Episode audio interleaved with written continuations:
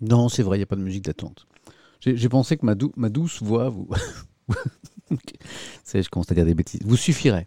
Non, mais en fait, ça marche pas. Il y a plein de musiques libres de droit et en fait, on les met et puis le, en replay, euh, Twitch euh, mute quand même plein de passages. Voilà. Euh, pardon à, à Blanche d'avoir fait sursauter. Donc ça marche pas trop en fait. Donc donc ça, ça, m'ennuie en fait que ça, mute comme ça un peu n'importe quand. Et donc du coup, voilà, je, me, passe de la musique en, attendant que, Twitch soit, soit plus efficace ce matin. Voilà. Comment ça va? J'ai le même corps que le mec dans la pub. Je l'ai vu la pub, je l'ai vu la pub tout à l'heure. Quel Samuel? C'est l'anglais ou le français? Ah, on va répondre à cette question de Xaret dans un instant. Et, si j'allumais ma caméra? 9h. Oh, tu es si relaxant, merci. Euh, très joli pseudo, le God Furitif. Très joli pseudo. Comment ça va? Vous allez bien, les amis? Ah. ah. Chante-nous une chanson. Bah, non, non, non, non, non, non, non. Pourquoi? Ah, vous voulez que je vous chante une chanson, mais vous savez, mais vous savez, vous savez comment je chante. Vous savez que les gens s'en vont. Vous savez que je perds des centaines de viewers à chaque fois que je chante. Donc, euh, temps temps, je me lâche. Mais, euh, pas, dès le début. Merci. Merci. Vous savez que ça me fait. Waouh! Dans, un instant, je vais vous dire un truc euh, qui va vous surprendre, mais, euh, mais je voulais vous dire que voilà, tout ce que je lis là, dans le chat, là, avec les gentils messages, les, petits bonjours, tout ça, ça me fait chaud au cœur. Qu'est-ce que je vais vous dire? Que je vais annoncer sur Twitter dans la journée, mais voilà, là ça fait 4 euh, mois de, stream, hein, quasiment en compte 4 mois de stream, ça fait près de 400 000 followers. Waouh wow, génial. Ça fait plus de 4 millions de vues. Euh, et, ça fait 4 mois très intenses pour moi euh, merci, bien coiffé ce matin, merci beaucoup. Hello de 469. Et 4, euh, mois très intenses, je l'ai déjà expliqué, moi qui, du, faisais du sport tous les jours depuis 20 ans, ce qui était très important pour mon équilibre, j'ai arrêté pour trouver le temps de streamer. Et donc, bonjour, je viens pour l'annonce. Elle est là, l'annonce.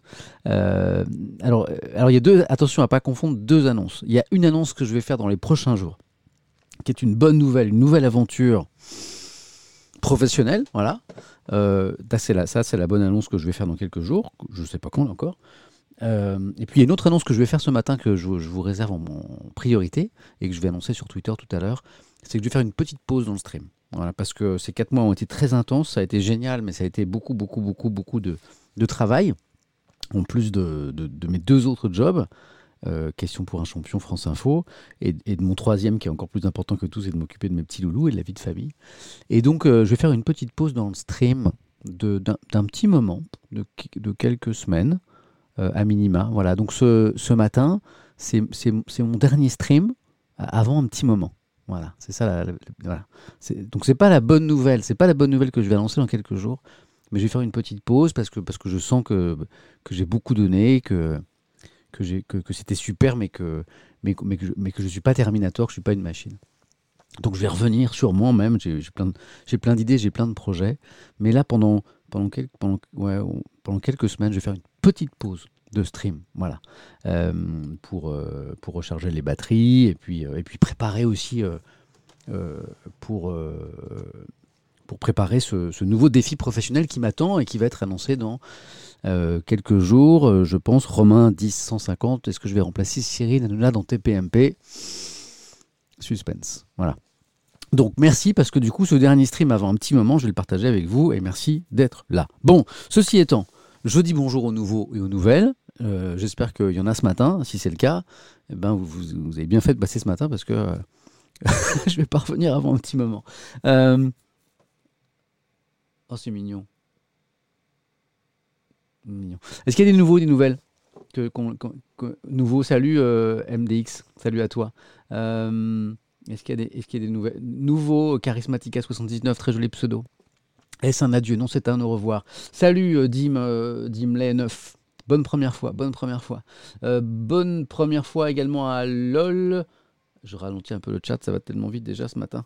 Euh, pourtant j'ai ma dose de café. Ah ouais tu lol, je t'ai vu passer, ça y est, je t'ai perdu déjà. Ah désolé, bonne première fois à toi en tout cas. Lol quelque chose.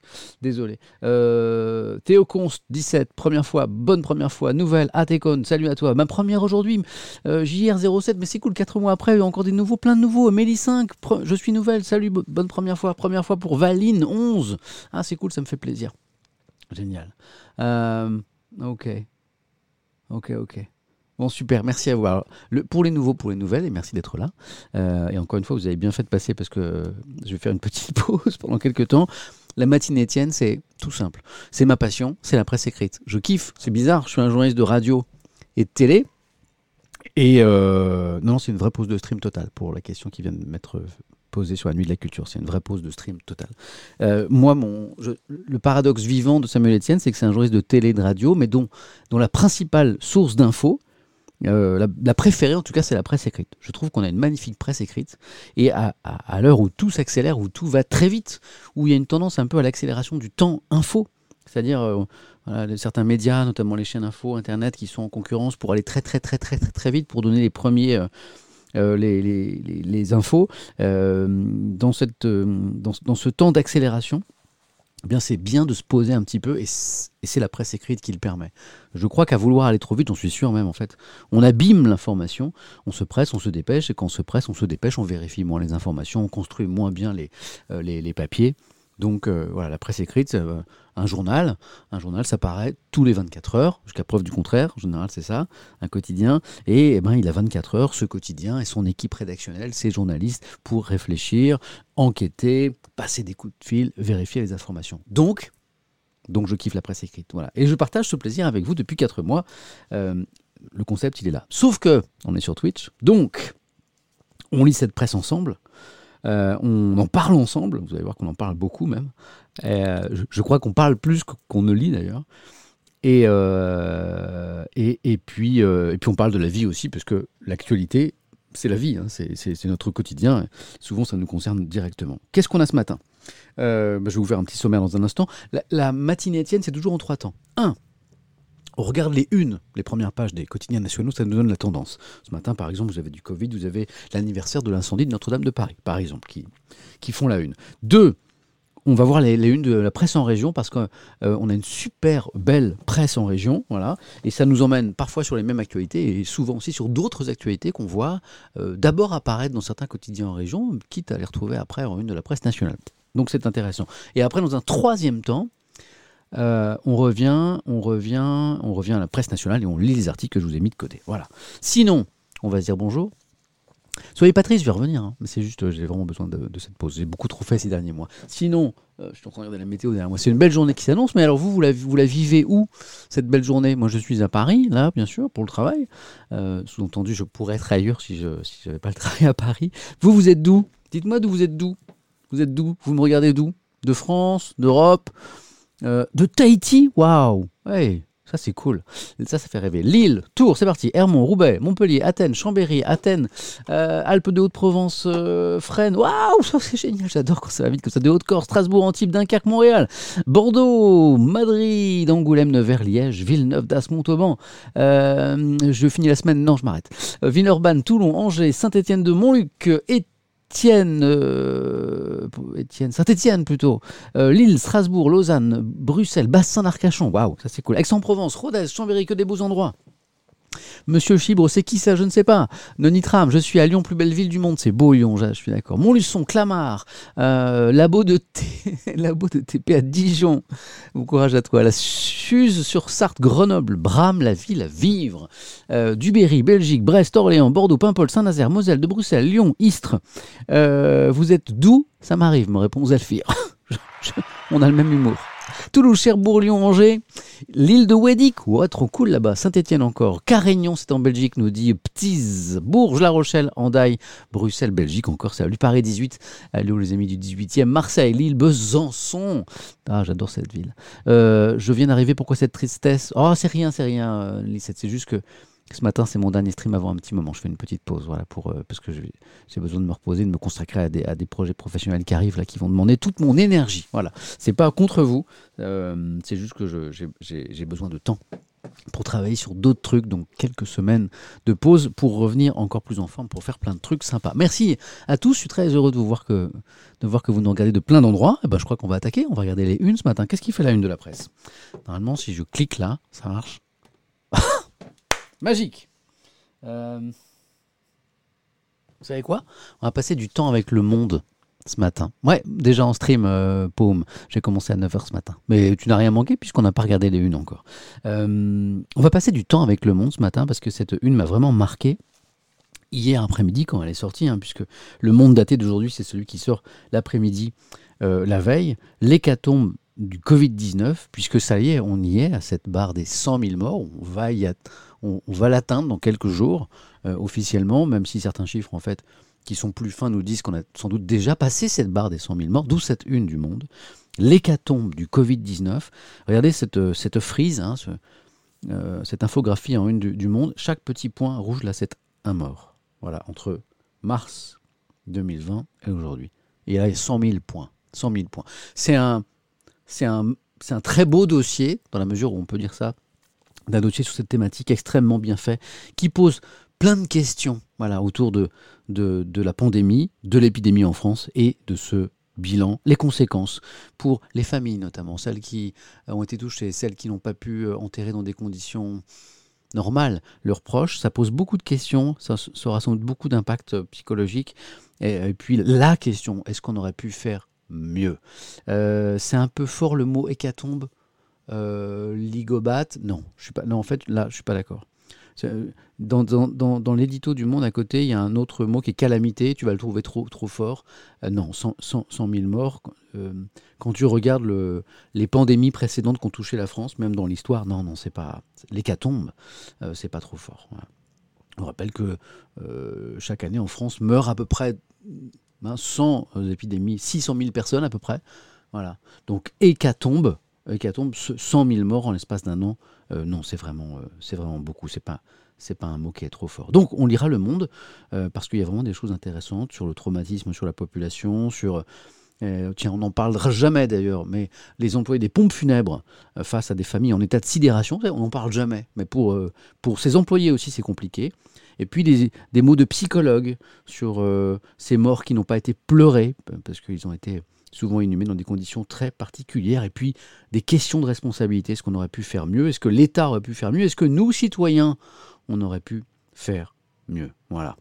Les soignants aussi. Hein. Euh, cela devient difficile d'annoncer des décès à la chaîne. C'est vraiment un très beau, euh, très beau dossier dans le monde, très complet, très fort.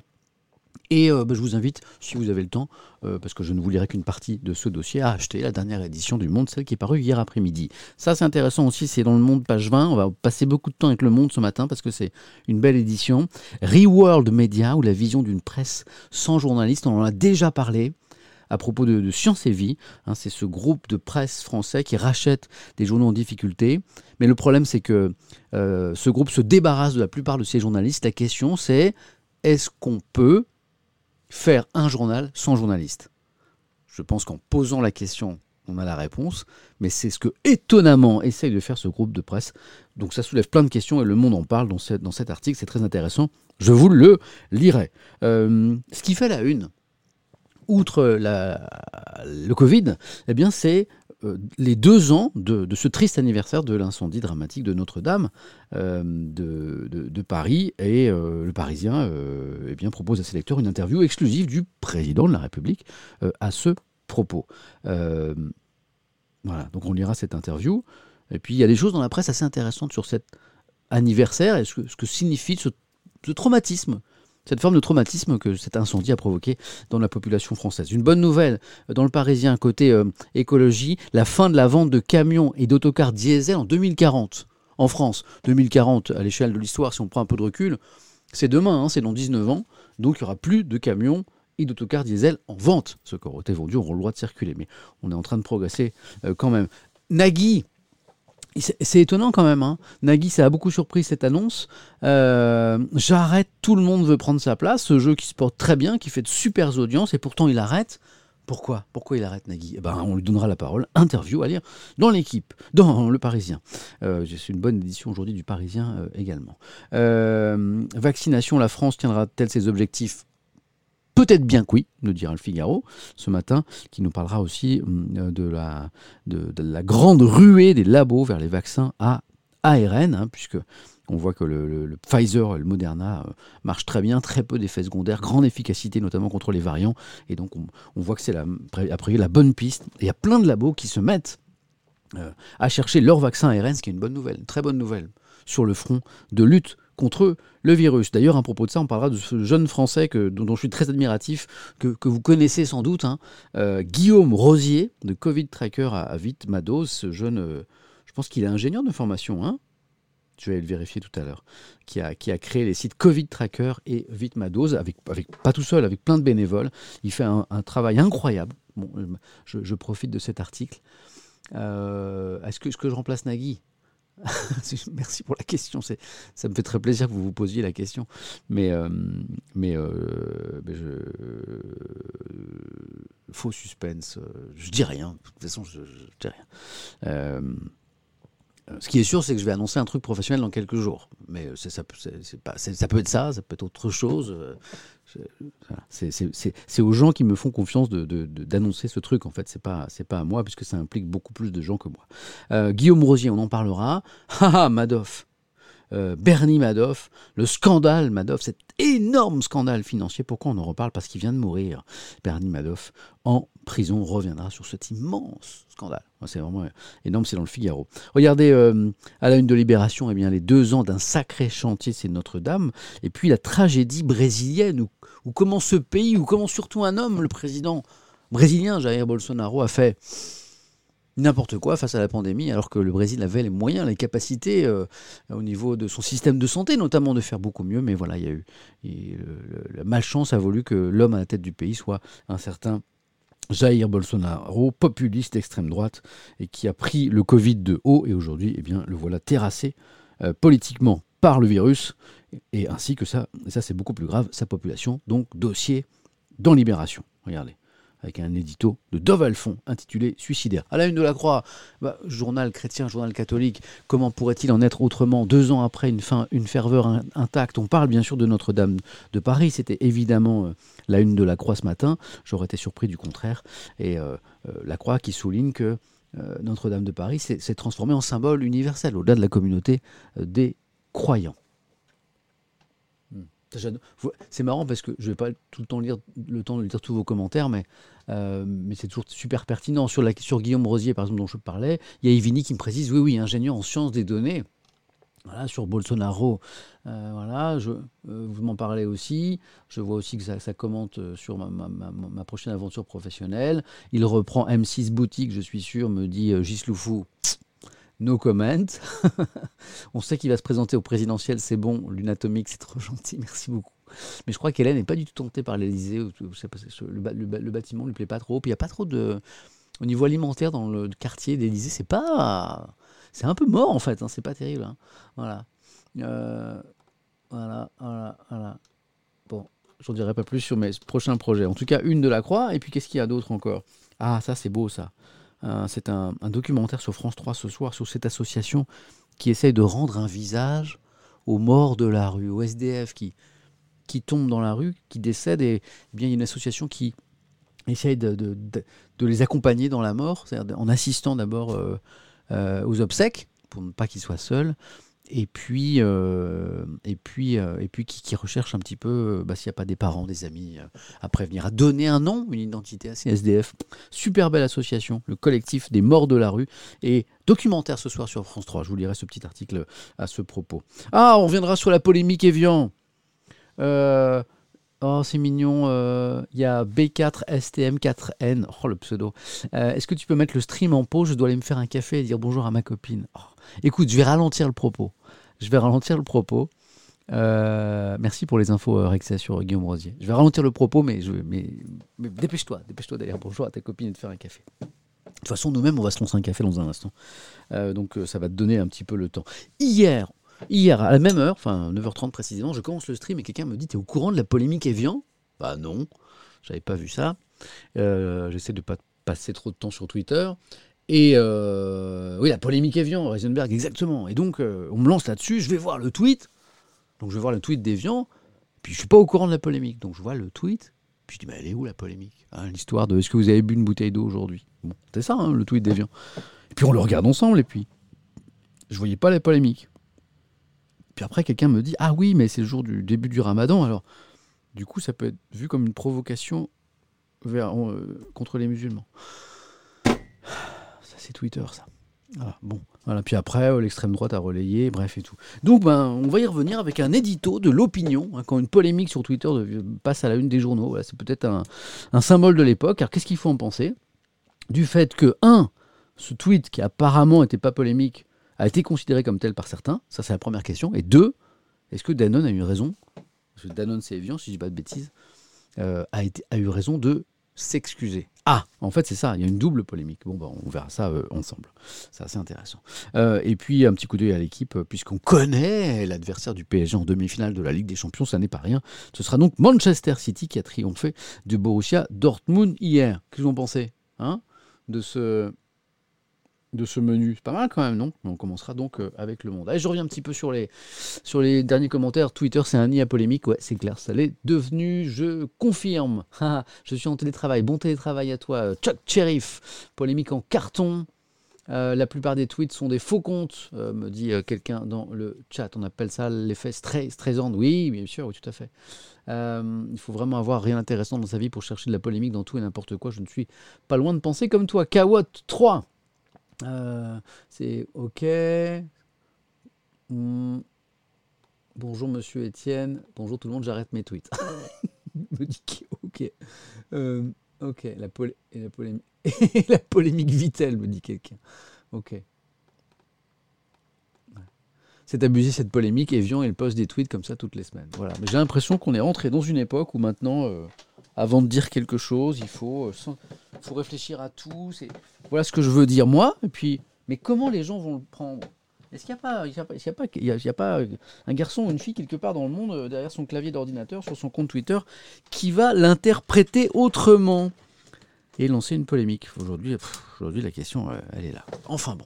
Euh, dans un instant. Donc première partie déjà faite. On a vu les, les unes des journaux euh, euh, nationaux. Donc je trouve qu'on est sur un bon rythme là. Deuxième partie.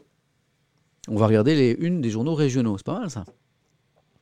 Euh, Mais d'abord, qu'est-ce qu'on fait? Ah, pour les pour les et pour les pour les habitués savent qu'est-ce qu'on fait qu'est-ce qu'on fait tout, à peu près toutes les demi-heures euh, on a commencé à 9h oui donc on y est presque café exactement ici ici on a une religion absolue enfin c'est la seule religion d'ailleurs euh, qu'on professe ici qu'on partage en tout cas c'est le café je suis un caféinomane euh, affirmé avoué euh, et, c'est, et, de temps en temps, ça ralentit là, ça ralentit un peu. J'ai besoin de ma dose de caféine pour relancer la machine. Donc, on a le thermos, on a le café, on a la musique du café. Voilà, profitons-en parce que, comme je le disais au début de ce stream, je vais faire une petite pause de quelques semaines. Donc, on reboira pas de café ensemble avant un petit moment. C'est parti pour le café.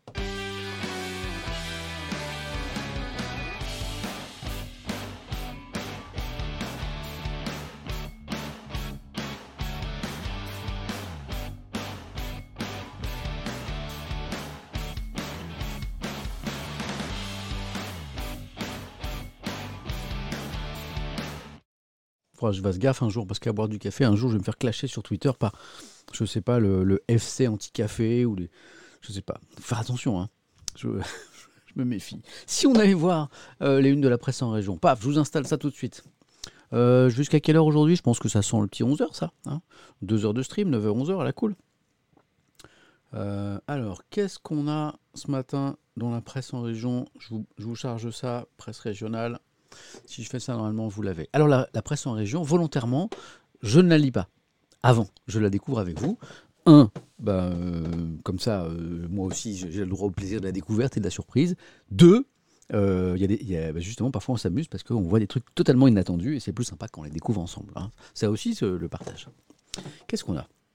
Tiens, par exemple, ça, je suis étonné de ça. Quelle actualité? C'est intéressant. Euh, 14 millions de Français exclus du numérique, c'est le dossier de la Marseillaise. Ce matin, je ne vous dis pas où est basé ce journal, je pense que vous l'avez. La Marseillaise, hein, ok. La crise sanitaire a mis en lumière ah l'ampleur de la fracture numérique. Hein, on sait que, par exemple, les enfants privés d'école, bah, selon que le foyer, la famille est, est vachement bien euh, connecté euh, avec tous les écrans qu'il faut ou pas du tout, bien, c'est- c'est- ça, crée de nouvelles inégalités. Reportage à Martigues qui apporte une réponse publique au problème. Ah, eh ben allons voir, tiens. Oh, je connaissais pas le logo de la Marseillaise. Pourtant, je l'ai. Regardez à droite du titre, le petit, le petit truc rouge là. Le journal le plus chanté de France. Ça existe depuis longtemps, ce petit, ce petit encart rouge là? C'est drôle, le journal le plus chanté de France, la Marseillaise. Ouais Excellent ah, J'avais jamais vu. Est-ce que c'est nouveau ou. C'est chez moi, me dit euh, Shira Butterfly. Vous pensez, que c'est nouveau ce petit, ce petit truc rouge là euh? J'adore. Le journal le plus chanté de France. C'est mignon, non hein? C'est pas mal. Hein Donc allons voir, c'est intéressant ça. Comment Martigues euh, a essayé de répondre à cette fracture numérique? Tiens. Ok. Alors, à Martigues, les espaces publics numériques, ah d'accord, ok, donc c'est des lieux, euh, permettent aux usagers de rester armés face à la dématérialisation. Par exemple, hein, les, courriers administratifs qu'on reçoit sous forme numérique, les impôts de plus en plus aussi, hein, avec la particularité d'être épaulés par des agents municipaux. C'est bien. Je lis le début de l'article. Tiens, c'est une bonne surprise cet article. Ce sont des étudiants en galère sur Parcoursup. Ah ouais. Euh, des mères de famille venus renouveler un dossier de CAF, euh, la caisse d'allocation familiale, hein, ou des retraités qui ne peuvent plus se rendre au guichet de leur banque. Peu importe, le jour de la semaine à Martigues, il y a toujours du monde dans les deux espaces. Ah, il n'y en a que deux. Espace public numérique ouvert quartier de Lille à la médiathèque et à la maison de la formation. Deux lieux remparts à la fameuse fracture numérique, une expression qui a pris tout son sens avec la crise sanitaire. Ah, c'est vachement bien. C'est bien ça. Hmm. C'est bien ça. Et donc, ok, ok. C'est pas mal. Bon, dommage qu'il n'y ait que deux lieux comme ça, mais bah, c'est vachement intéressant, effectivement, parce qu'il y a plein de gens, beaucoup plus on ne croit, qui sont démunis un petit peu face, euh, face au numérique qui prend de plus en plus de place dans nos vies. Voilà. Et ben, en tout cas, il y a une initiative locale à Martigues. Bon, chapeau euh, à- à la municipalité. Bon, on continue. Euh, ah, c'est drôle ça aussi. Ah bah, eh, on a des choses très intéressantes en, une de la Voie du Nord maintenant. Je dis drôle, d'ailleurs, c'est pas le mot. Euh, on change, hein, on part de Marseille, on va vers Lille. hein. La Voie du Nord, c'est le grand journal du Nord. Premier confinement, pollution de l'air, des milliers de morts évitées. Ça alors Euh, Allons, page 23. Tac. Martigues, c'est chez moi, me dit Oluc. Salut. Comment on dit les habitants de, de Martigues Les Marti... Ouh, je ne sais pas, tiens. Martiguais? Ah, Ça m'étonnerait. Hein. C'est pas joli. Hein. Comment on dit les habitants de Martigues? Vous l'avez ou pas? Un Concours dans le chat. Il a rien à gagner, c'est juste euh, un concours de Mart- Pff, Les Martins, les Martégots, Martois, Martégots, Martégal, Martino Martigo, Martigobry. Mais Mar- les Martégas, Mar Martinjois, Martégal, on les appelle, on les appelle pas les Martiniquais, mais n'importe quoi. Martine à la plage, je vous adore, les Martiens, les Martifouettes, oh, j'adore. Martégo, il y a plein de Martégo. Euh, Martingale, oh, j'adore. Oh, Martini, oh, vous- mais j'adore cet humour. Les marteaux, les, les, les- excellent. J'ai vu pas mal Martigo, on va le vérifier. Les Martiens revient beaucoup. Les Mars et ça repart. Les Martinois, Martégal, Martégo.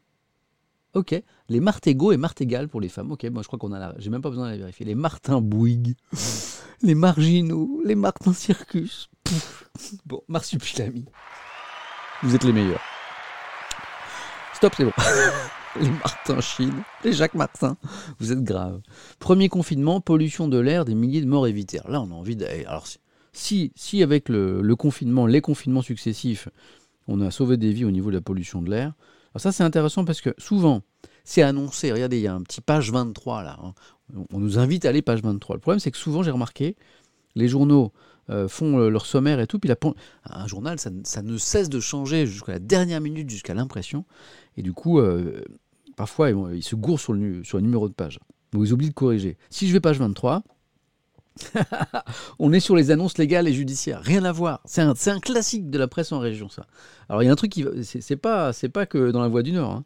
C'est très intéressant. Alors, je vais essayer de trouver l'article. Alors, en général, c'est un petit peu avant ou un petit peu après.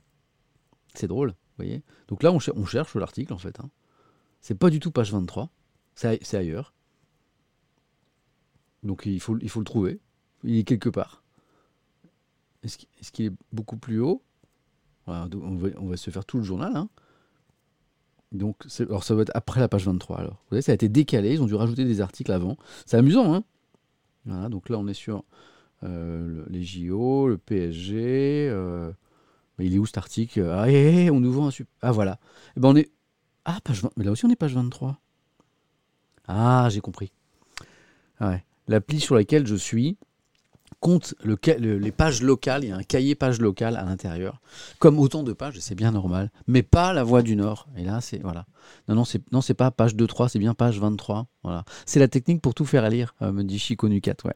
Mais là, en l'occurrence, c'est parce qu'en fait, euh, bah, c'est un problème de pagination, c'est-à-dire que les pages euh, d'infos locales sont comptées à part par la voix du Nord. Et donc, du coup, si vous cherchez la page 23, il faut, il faut ruser. Alors, de quoi s'agit-il? Pollution de l'air, 2300 décès éviter quand même grâce au premier confinement la baisse des émissions de polluants dans l'air pendant le confinement du printemps 2020, donc le premier, hein, c'était il y a un an, a évité 2300 décès en France métropolitaine et 1200 vies sauvées par la baisse de la pollution liée essentiellement au trafic routier, estime une étude publiée hier par Santé publique France, les Hauts-de-France particulièrement concernés. Eh ben, hein, pour ceux qui s'interrogent, c'est intéressant d'ailleurs, on va en parler à propos de, de l'interdiction de vente des, poids lourds et des cars euh, à moteur euh, thermique en 2040. Hein, c'est un amendement qui vient d'être voté, on en parlera dans, le Parisien, je crois, ce matin. Et pour ceux qui s'interrogent sur euh, l'importance de lutter contre la pollution atmosphérique, et notamment contre les, polluants venant de, des engins en circulation, Là, on a une démonstration, hein, puisque clairement, l'essentiel de ces décès évités, c'est en, raison de la, baisse de, circulation. Donc là, c'est bien parce que euh, moteur diesel, pas thermique. Euh, ah, c'est que diesel, c'est pas essence? Ah, zut. Hmm. Oh, je vais voir. Oh, zut. Moi, je pensais que c'était tous les thermiques, moi. Ah, bah, je suis déçu. Je pensais que ce serait, qu'on irait plus loin que ça. Euh, ah, c'est diesel, ouais. Ah, c'est que diesel, tu as raison. Hmm. Ah ouais, que diesel. C'est que diesel. C'est que diesel. C'est décevant. Euh, c'est pas très logique. Hmm. Bon, on lira ça. Ah, bah, ouais, j'étais un peu, je suis un peu déçu. C'est que le diesel. Bon, manifestement, les, les fabricants euh, ont, quand même l'intention de faire euh, saut de mouton, c'est-à-dire de ne pas chercher à proposer des véhicules essence, c'est ce que dit l'article en tout cas, mais plutôt euh, des véhicules ou tout électriques, ouais, même pour les poids lourds, ou à hydrogène. Bon, voilà. voilà. Alors je sais que tous les poids lourds fonctionnent au diesel, mais du coup, moi je me suis dit, mais la tentation, est-ce que ça peut être de passer à, l'essence, quoi? Manifestement, c'est pas le cas d'après l'article du Parisien que je vois ici. Hein. les, constructeurs auraient bien l'intention, notamment Renault Trucks, la division poids lourds de Renault de, proposer directement des poids lourds électriques ou à hydrogène. On verra ça ensemble. Allez, je retourne à cet article de La Voix du Nord qui est en tout cas vachement intéressant. Bon, alors déjà deux bonnes pioches, la Marseillaise sur la fracture numérique intéressant, la Voix du Nord sur la pollution de l'air intéressant. Euh, hmm, qu'est-ce qu'on aurait d'intéressant encore? Cet, espoir, là, en une de West France, il est sympa. Terrasse, lieu culturel, réouverture à la mi-mai. La pression sur les hôpitaux reste très forte. La France approche la barre des 100 000 morts liés au Covid. Elle a peut-être été dépassée, on le lira tout ce matin dans le monde. Et les interrogations autour des différents vaccins sont nombreuses. Ok. Mais la réouverture des bars, restaurants et lieux culturels se prépare selon le calendrier annoncé à la mi-mai. Ce soir, le chef de l'État réunit plusieurs ministres à l'Élysée. On en saura peut-être plus ce soir ou demain, c'est la grande question. Mi-mai, mais mi-mai, c'est mi-mai. Mi-mai, mi-mai, mi-mai, c'est demain ça. Mi-mai, c'est dans un mois. Donc euh, voilà. Donc euh, espérons, espérons, croisons les doigts. Ça, c'est la une de West France ce matin. Ok, donc on aura peut-être des annonces ce soir ou demain. À suivre. Oh là là, les restos, les terrasses, les bars, mais oui, mais ce serait tellement bien. Euh, hmm, qu'est-ce que Bah, les conséquences psychologiques euh, des confinements oui, et de cette crise sanitaire, n'oublions pas que certains sont quand même très durement impactés, et notamment, on l'a un peu oublié, les jeunes, les enfants et les ados, comme le titre Paris-Normandie ici, le blues des ados et la crise sanitaire qui entame leur morale. Effectivement, cette jeune femme, jeune fille ne sont pas en pleine forme quand même. Joli choix de photo. Hum, hum, hum. Quelques-unes, je ne suis pas surpris, sur bah, ce, triste anniversaire, il y, a, il y a deux ans, il y a deux ans, euh, l'incendie de Notre-Dame de Paris, le chantier du siècle. Hein. Et on verra dans le Parisien ce matin que le président Macron euh, est sûr, enfin, il a l'air très sûr de lui, euh, sur le calendrier de, reconstruction, de réparation, de rénovation de Notre-Dame de Paris, alors que beaucoup d'experts, eux, sont très sceptiques. Bon, on lira ça, c'est intéressant. En tout cas, ici, c'est la une du Midi Libre. Le chantier du siècle Notre-Dame. Ok.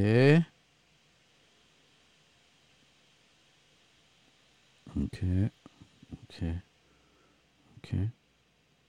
Tiens, c'est curieux ça. Qu'est-ce que, de quoi nous parle le télégramme? Je ne suis pas au courant. Animaux domestiques.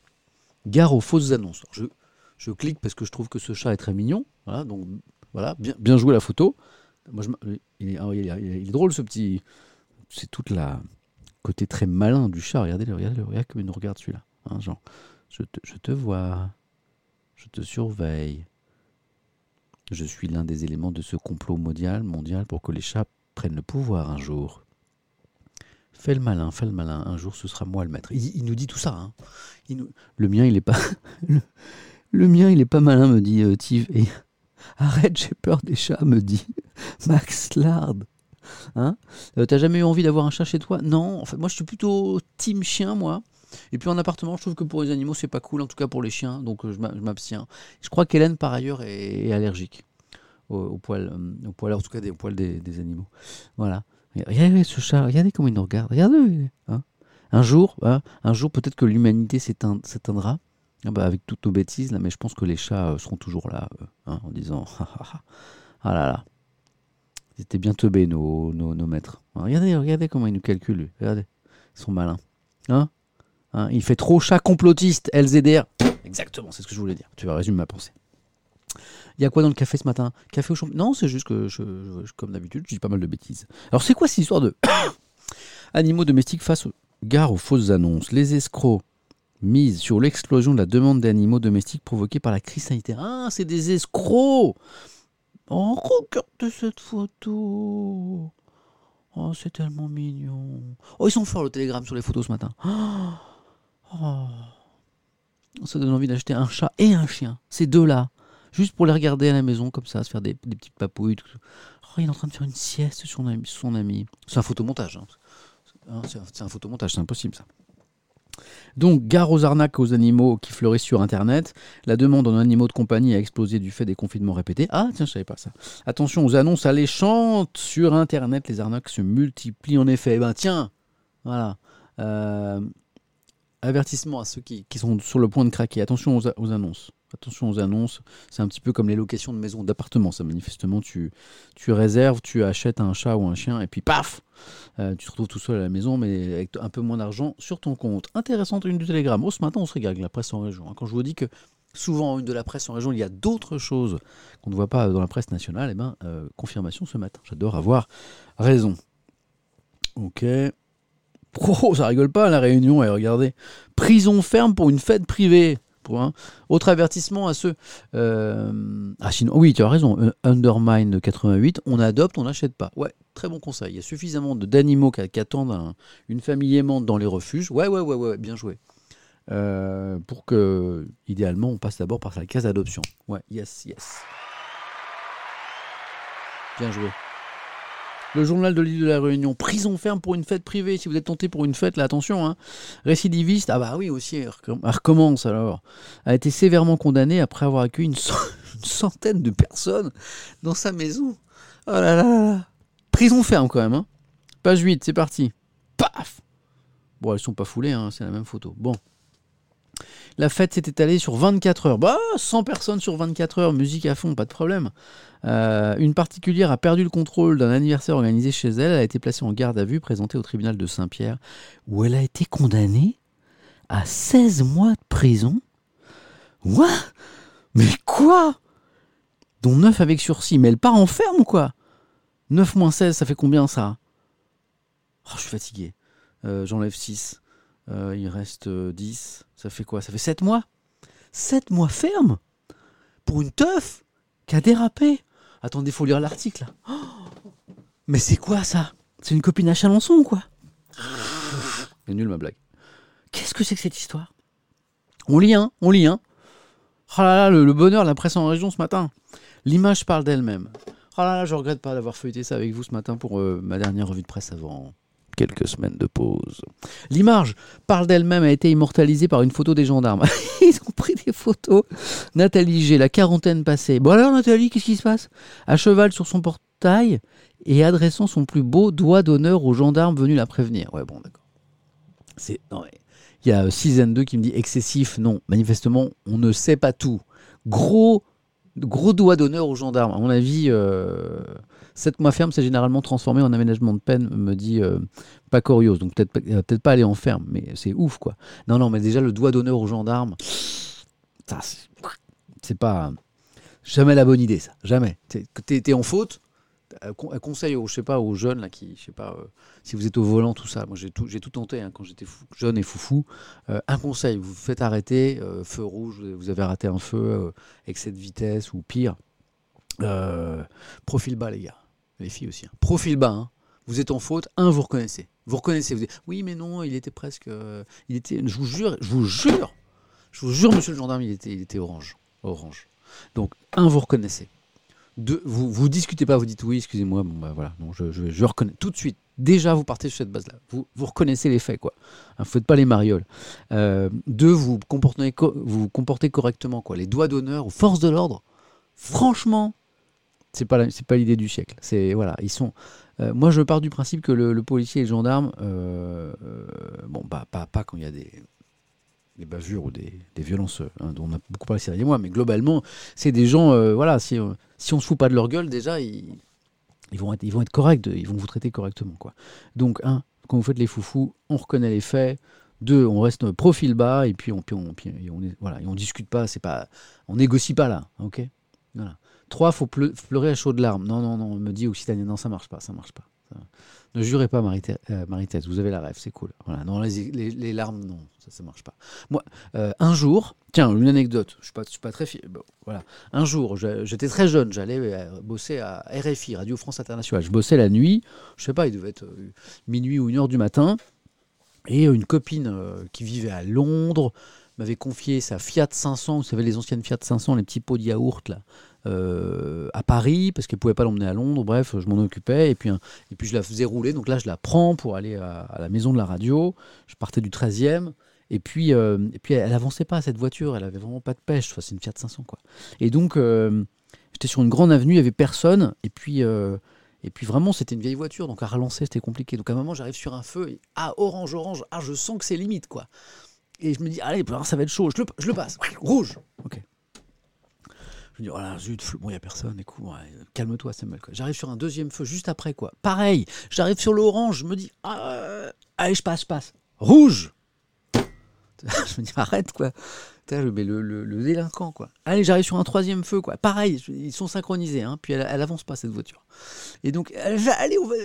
Oh, rouge Et là. Euh, et, les policiers qui arrivent et qui disent Rangez-vous. Bah, de toute façon, je me range assez vite vu qu'elle avançait pas la voiture. Je me range et dis euh, Monsieur, police nationale, euh, qu'est-ce que vous avez fait là?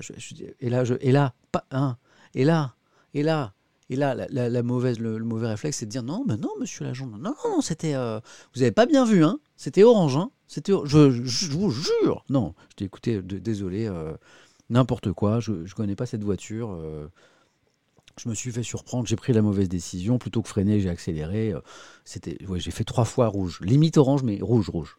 Voilà. Mais qu'est-ce que vous faites? Vous allez quoi? Bah, je vais travailler là. Euh, je travaille à Radio France, euh, à Radio France Internationale, c'est la maison de la radio. Je suis super à la bourre.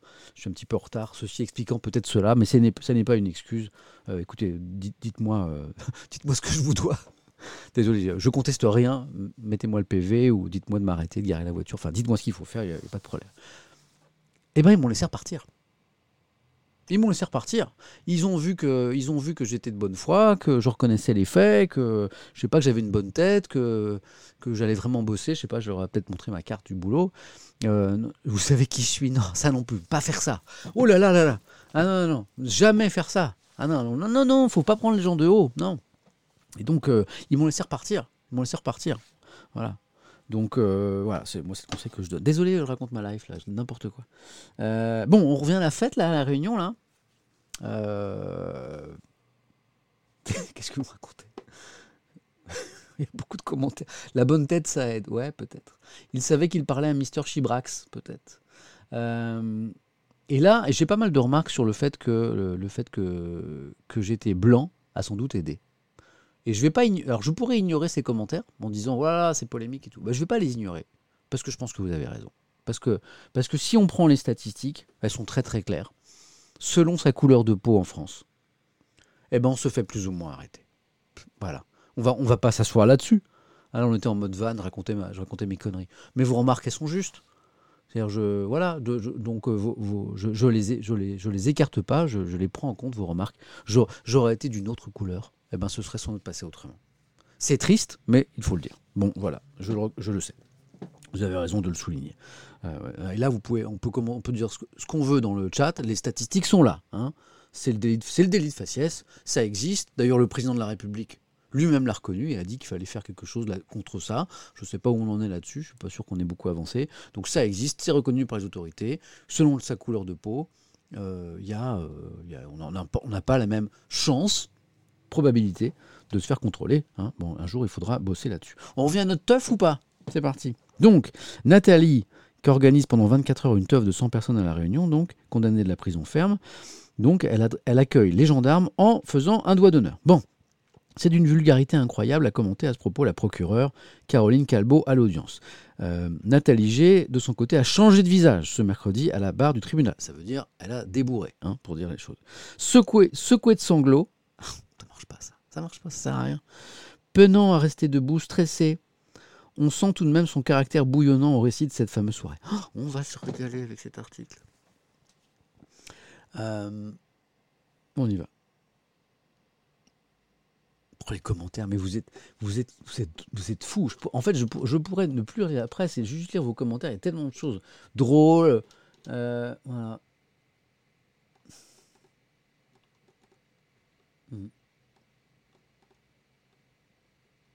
Hmm. Quelques commentaires. Allez, on lit quelques commentaires.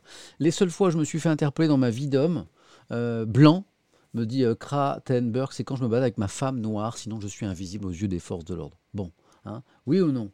Euh, attendez, je cherche, je, vais chercher un truc. Je cherche une info pour réagir à quelque chose dans le chat. Euh, sur les contrôles, ce qu'on appelle les contrôles aux faciès. en fait, ce qui est bien ici, c'est qu'on oscille sans arrêt entre la rigolade et les choses sérieuses. C'est sympa, je trouve. Contrôle au faciès.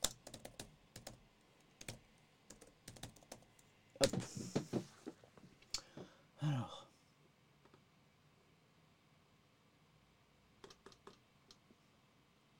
Laissez-moi vérifier un truc. Hein. Je, suis avec vous tout de suite. C'est vachement important.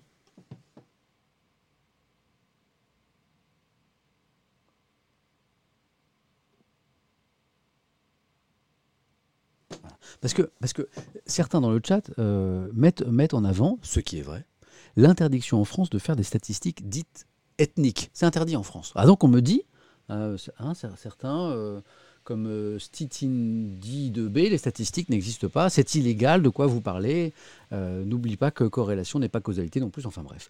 C'est vrai, les statistiques ethniques, c'est en France, interdit. Mais alors comment, on peut dire que le contrôle au faciès existe si les statistiques ethniques sont interdites? Bah Parce qu'il y a, d'autres enquêtes euh, voilà, qui existent, et, je suis allé sur le site de France Inter, paf, pour trouver un élément de réponse à cette question qui est une bonne question. Comment on peut parler de contrôle au faciès en France alors que les études, euh, les statistiques dites ethniques sont interdites? Ce que disent les études parues en France, c'est l'article de France Inter là, euh, de 2020 euh, sur les contrôles au faciès et les violences policières. Peu d'enquêtes permettent de documenter, chiffre à l'appui, la réalité des contrôles policiers. Les rares à avoir été menés ces dernières années mettent néanmoins en lumière les discriminations subies par les personnes perçues comme noires ou arabes. Alors, lisons pour comprendre. Euh, que disent les études menées à ce sujet? Si les associations dénoncent régulièrement des contrôles menés de façon discriminatoire, ça on sait, force est de constater que les données sont rares, éparses, comme le déplorait en 2016, en 2016 l'ACAT, euh, une ONG qui lutte contre la torture et la peine de mort. Je crois que c'est euh, une association chrétienne. Et à l'origine de plusieurs rapports sur la question. Voilà ce que disent néanmoins les principales données publiées ces dernières années. Euh, de quelle étude on parle? Tiens, ce chiffre notamment que vous avez peut-être entendu, que j'ai en tête. 20 fois plus de chances d'être contrôlé quand on, est un jeune homme noir ou arabe. Bon, de quelle étude on parle? De l'enquête. Il y a un lien, ici, sur, sur l'article de France Inter, vous pouvez euh, le consulter, de l'enquête publiée en 2017 par le défenseur des droits Jacques Toubon. Bon, alors déjà, la source, c'est pas n'importe quoi. Hein. C'est le défenseur des droits. C'est une institution. Menée auprès d'un échantillon représentatif de 5000 personnes, cette enquête s'intéresse à la relation entre la police et la population, plus spécifiquement au contrôle d'identité. Donc là, on parle d'une enquête euh, menée auprès de 5000 personnes, un échantillon représentatif. Que dit l'étude? Première observation, 85% des personnes interrogées déclarent ne jamais avoir été contrôlées au cours des cinq dernières années. Mais les chiffres changent significativement chez les jeunes. Les 18-25 ans déclarent 7 fois plus de contrôles que la population. Intéressant. Et les hommes perçus comme noirs ou arabes apparaissent 5 fois plus concernés par des contrôles fréquents, c'est-à-dire plus de 5 fois les 5 dernières années. Voilà. Donc c'est une enquête d'opinion, en fait.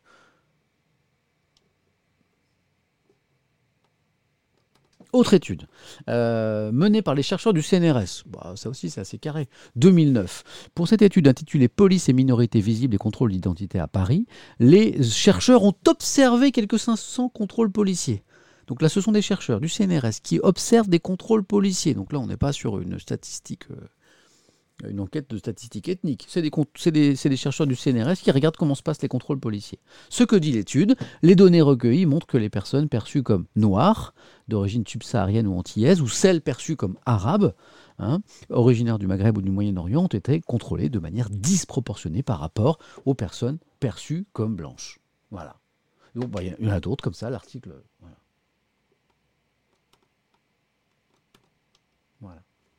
Donc oui, les statistiques ethniques, ce, que regrettent d'ailleurs certains, sont interdites en France, mais vous voyez qu'il y a d'autres enquêtes qui ne sont pas à proprement parler des statistiques ethniques, qui mettent en évidence ce que personne ne conteste euh, de bonne foi en France, qu'il y a des contrôles aux faciès en France. Hein Qu'est-ce que vous en pensez? Je remonte un petit peu sur le chat. C'est marrant, vous voyez, on part sur la presse en région, et puis on, une fête, une, histoire de fête à la Réunion, et on part sur des trucs très intéressants. Euh, alors, Devil Pork 3, euh, tous les commentaires sont possibles ici, du moment que c'est légal euh, et, que ce n'est pas excessif. Donc, cette insulte en direction de tous les, de tous les policiers, quels qu'ils soient, que je ne vais pas lire là parce qu'elle n'est pas, pas acceptable, elle te vaut un petit bannissement que je décide moi-même. Voilà. De 10 minutes. Franchement, non. Tu peux pas dire ça. Tu peux pas dire ça. Tous les policiers, non. Ça, je, non. Pas dire que tous les policiers sont ce que tu viens de dire. Voilà. Ça, c'est la limite de la liberté d'expression. C'est qu'à un moment, il faut, il faut, que, le, faut que le propos soit, euh, soit, soit, soit, soit cohérent. C'est pas cohérent ce que tu dis. Non, c'est pas, pas tout, tous les policiers sont pas comme ça. Petit, je, voilà, je le fais moi-même. A des modos ce matin? Moi, Les modos, vous l'avez loupé celui-là. Je m'en suis occupé. Euh...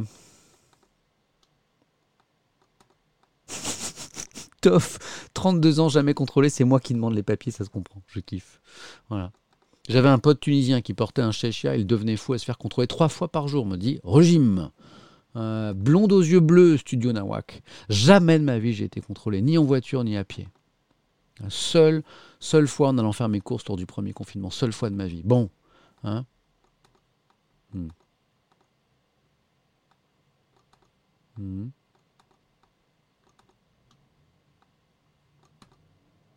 Je lis les communs. Quelqu'un sait pourquoi on ne peut pas s'abonner J'ai jamais ouvert les subs ici parce que je voulais pas me faire de sous en fait au début avec cette aventure. Bon après le problème c'est que ça m'a pris beaucoup plus de temps que je pensais donc il y a eu une réflexion là-dessus. Mais de toute façon je vais faire justement une petite pause de quelques semaines pour réfléchir à tout ça. C'est mon dernier stream avant un moment. Euh...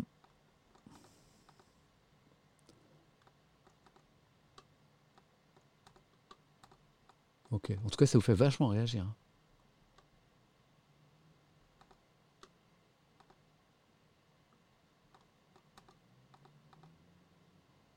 Ok.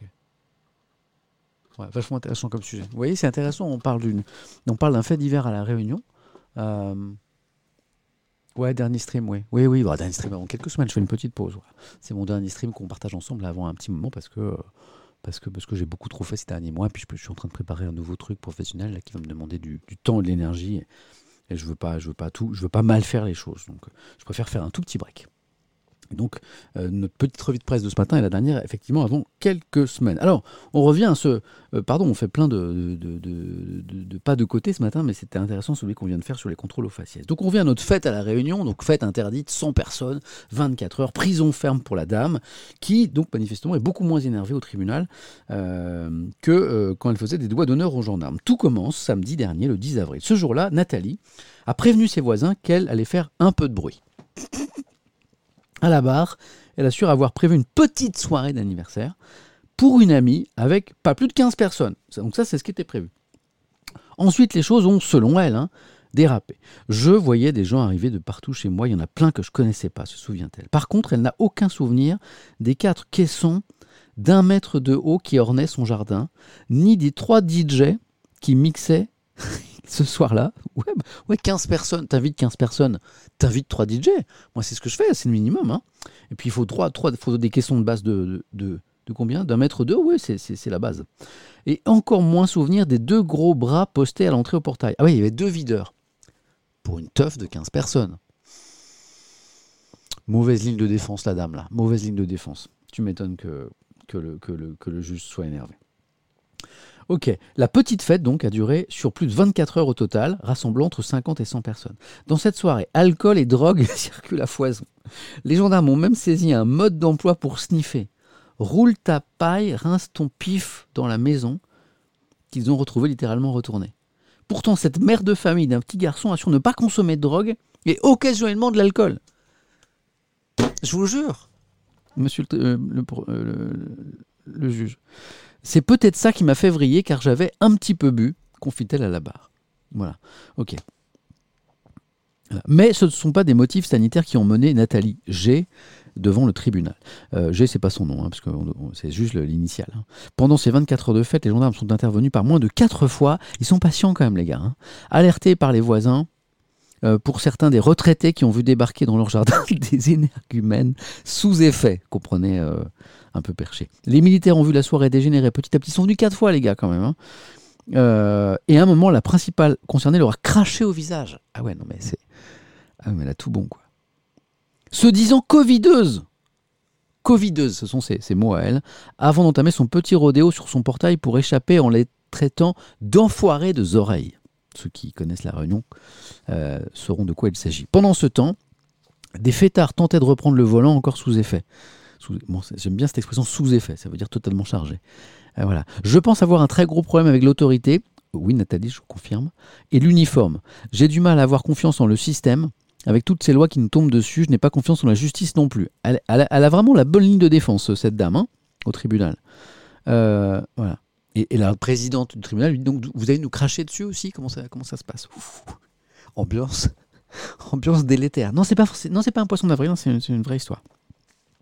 La procureure, euh, donc il y a une juge, une accusée, une procureure. Voilà. La procureure Caroline Calbo a souligné le peu d'espace de convivialité que laissa la crise sanitaire, donc elle essaie de comprendre. Par contre, les règles de la société doivent perdurer. Bah ouais. Ma liberté s'arrête où commence celle des autres. Hein, comment dire autrement Ce n'est pas l'irresponsabilité de madame pendant la crise sanitaire qui lui est reprochée, mais son comportement irrespectueux avec les autres, les insultes, la violence envers les gendarmes, le tapage pour ses voisins. Avec un casier portant plusieurs mentions un casier euh, profil bas, profil bas. Nathalie G a écopé d'une peine totale de 7 mois de prison ferme, aménageable. Donc il y a peu de chances qu'elle aille vraiment en prison. Hein, comme le disait quelqu'un dans le chat, euh, a raison tout à l'heure, elle devra indemniser les gendarmes à hauteur globale de 1600 euros. Bah. Bon. Bon, bah voilà. Donc tout à l'heure, on s'étonnait de ces 7 mois ferme pour avoir organisé une teuf. Euh, bon, bah là, on comprend qu'il y avait un peu plus que, la teuf. Voilà. Hein. voilà. Bon, bah, il était pas mal cet article. Euh, on a bien fait de lire un petit peu le GIR, le journal de l'île de la Réunion. On se régale avec la presse en région ce matin. Parfois, je vais vite, mais là, on prend le temps parce qu'il y a quand même des, petites, euh, histoires sympas, petites pépites, hein, quand même, comme, la dame là. Hmm, ok. Qu'est-ce qu'on a? Hmm. Bon ben voilà, on a vu, ce que je voulais vous montrer. c'est pas mal, hein, on, a bien servi quand même. Hein. voilà. Charmante rencontre pour la police en tout cas. Ouais. Il faut voir les choses dans l'autre sens, me dit Moonteg. C'est parce qu'elle fait pas profil bas qu'elle a un casier. Ouais, c'est peut-être pas faux non plus. Bonne remarque.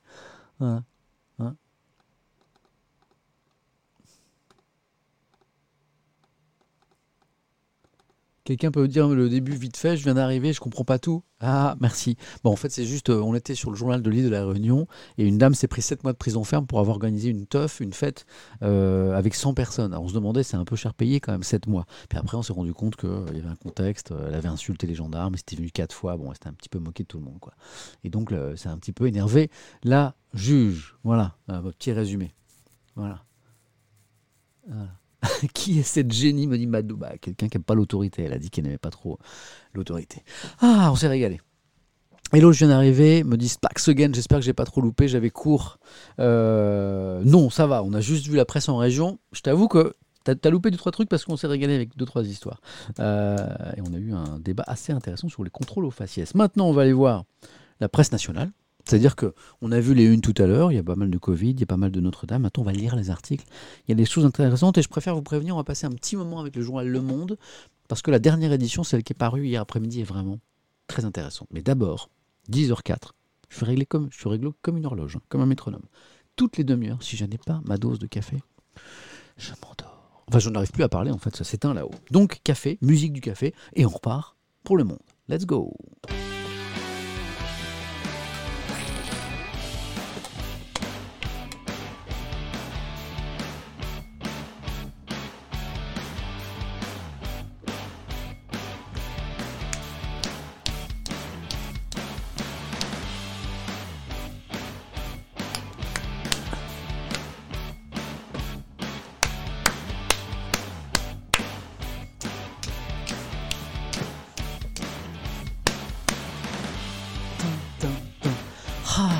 Ça va mieux. Ah, ça fait du bien. Ouais, je même pas le mute aujourd'hui, je laisse le micro ouvert. Vous avez vu cette petite... J'ai un petit remarque sur ma barbe? ça, c'est mon signe extérieur de vacances. Je suis en vacances cette semaine. Euh, Samuel Etienne n'a pas la lumière à tous les étages sans café, me dit Bernès Edward. Eh ben ouais, si, c'est un peu ça. C'est un peu ça. C'est un peu ça. Euh... Patate Parode Production, je kiffe ton solo. Attention Samuel, si tu t'ambiances trop, ça devient une fête illégale. Oui, mais moi, si on vient contrôler, là, j'essaierai d'être poli avec les forces de l'ordre. La base, les gars, la base. Faites confiance à un gars qui a, fait pas mal de malin quand il était jeune, qui a fini par euh, en tirer quelques leçons. Bon, bah, je vais vous emmener voir ce que j'ai lu pour vous dans la presse nationale. Bon, allez, on va retomber sur quelque chose de pas très gai. Euh, paf. Regardez. Ça, c'est la dernière édition du Monde. Regardez cette frise, cette infographie. Euh, là, et tous ces points rouges là. Tout ce que vous voyez là, parfois, il y a tellement de points que ça devient totalement rouge. Ça, c'est la frise du nombre de morts en France depuis un an, depuis mars 2020. Un point, un mort. On y est. 100 000 morts. 100 000 morts en France. Atteint dans les prochains jours ou déjà atteint, selon certaines données. Mais en tout cas, on y est. Et ça soulève plein de questions.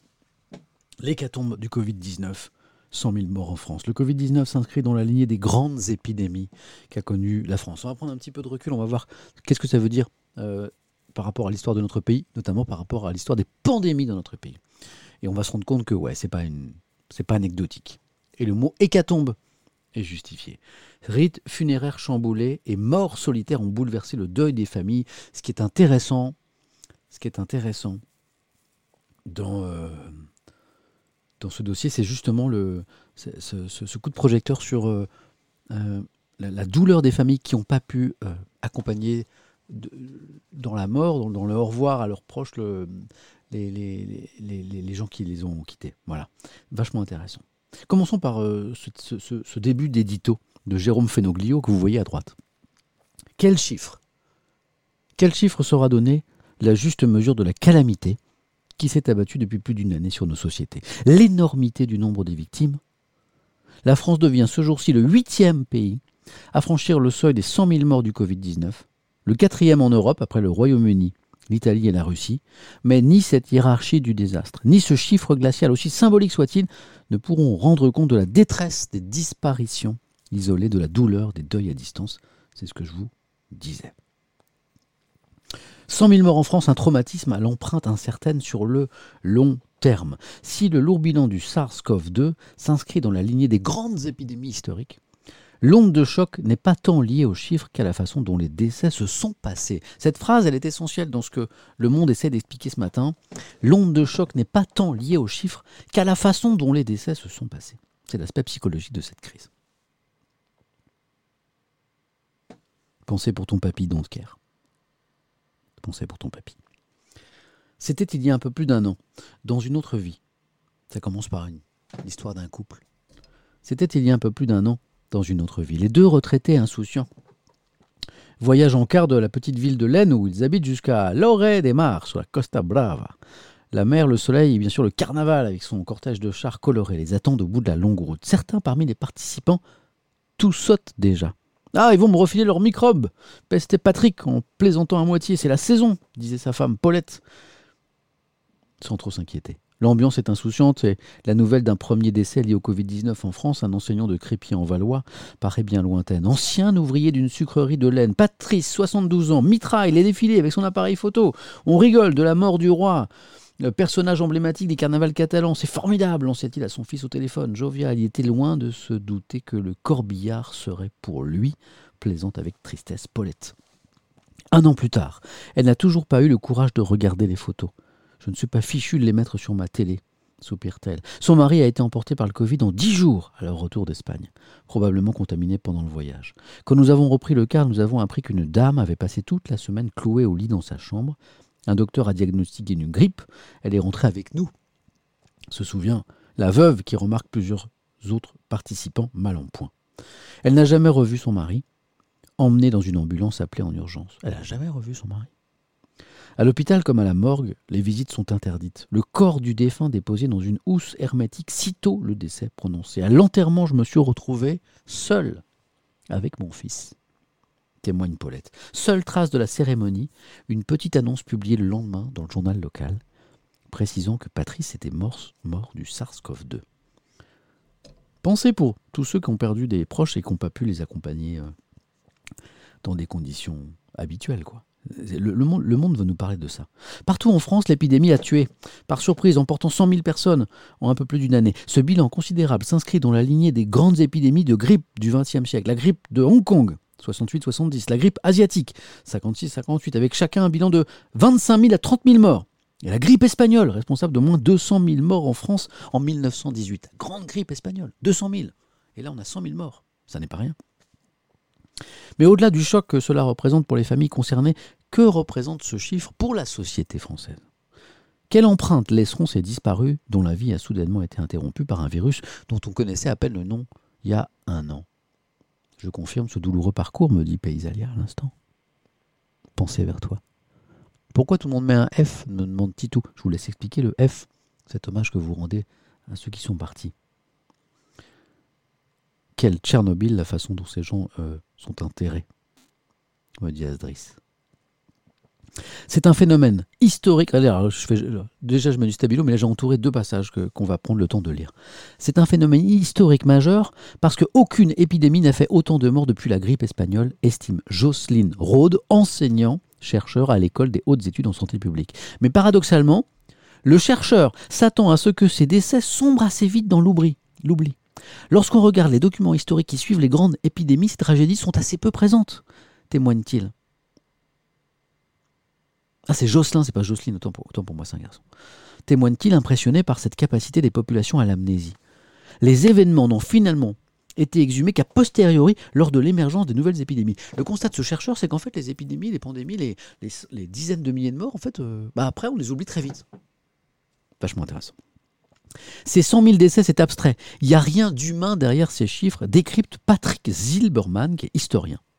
Nous avons l'art de mettre le malheur à distance. Nous préférons mettre toute cette souffrance loin de notre regard. Je ne sais pas s'il faut s'en féliciter, poursuit le chercheur, qui parie lui aussi sur un oubli instantané. Dès que la crise sera derrière nous, on va repartir de l'avant en se disant qu'on est heureux. Anticipe-t-il Attribuant en partie cette attitude à l'individualisme contemporain décrit dans L'ère du vide par le philosophe Gilles Lipovetsky. C'est un essai qui m'avait beaucoup marqué à l'époque. 83, vous êtes trop jeune. Allez, on continue. D'abord effrayant, les chiffres égrenés chaque soir par le directeur général de la santé Jérôme Salomon lors du premier confinement ont peu à peu perdu de leur sens. On est de plus en plus insensible à cette litanie du nombre de décès qui fait partie du quotidien depuis un an, constate le chercheur Jocelyn Rode. On note aussi que depuis six mois, la population française est de moins en moins réactive aux signaux de risque augmentation du nombre de morts notamment. Il y a peu à peu une décorrélation entre la situation épidémique et les comportements.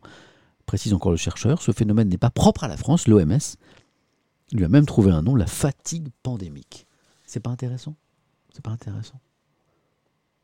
Voilà.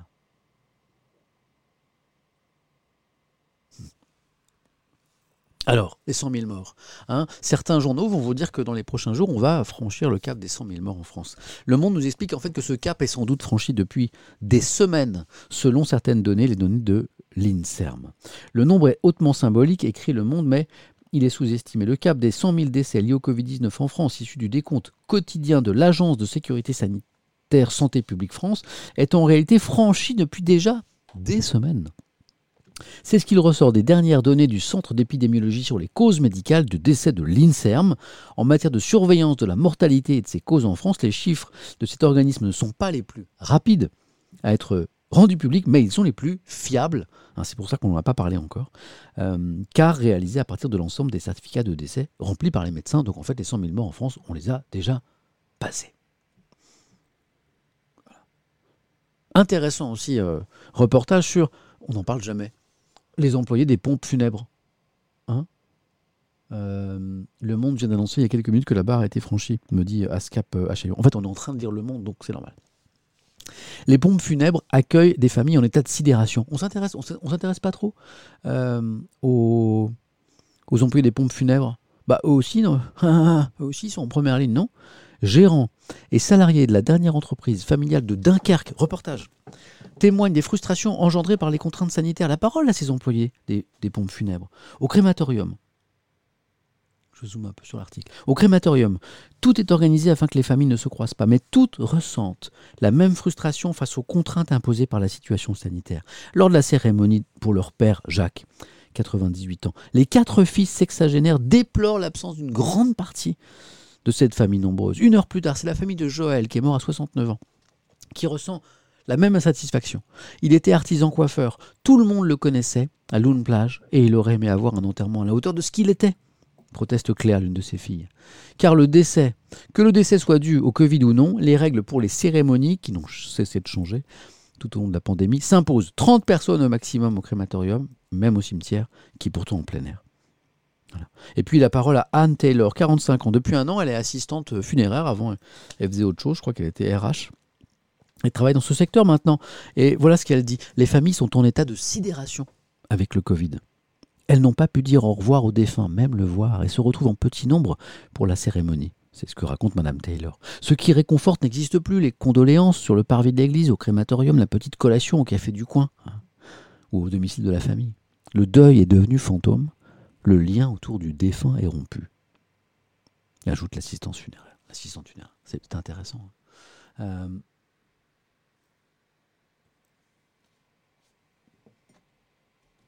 Je regarde vos commentaires.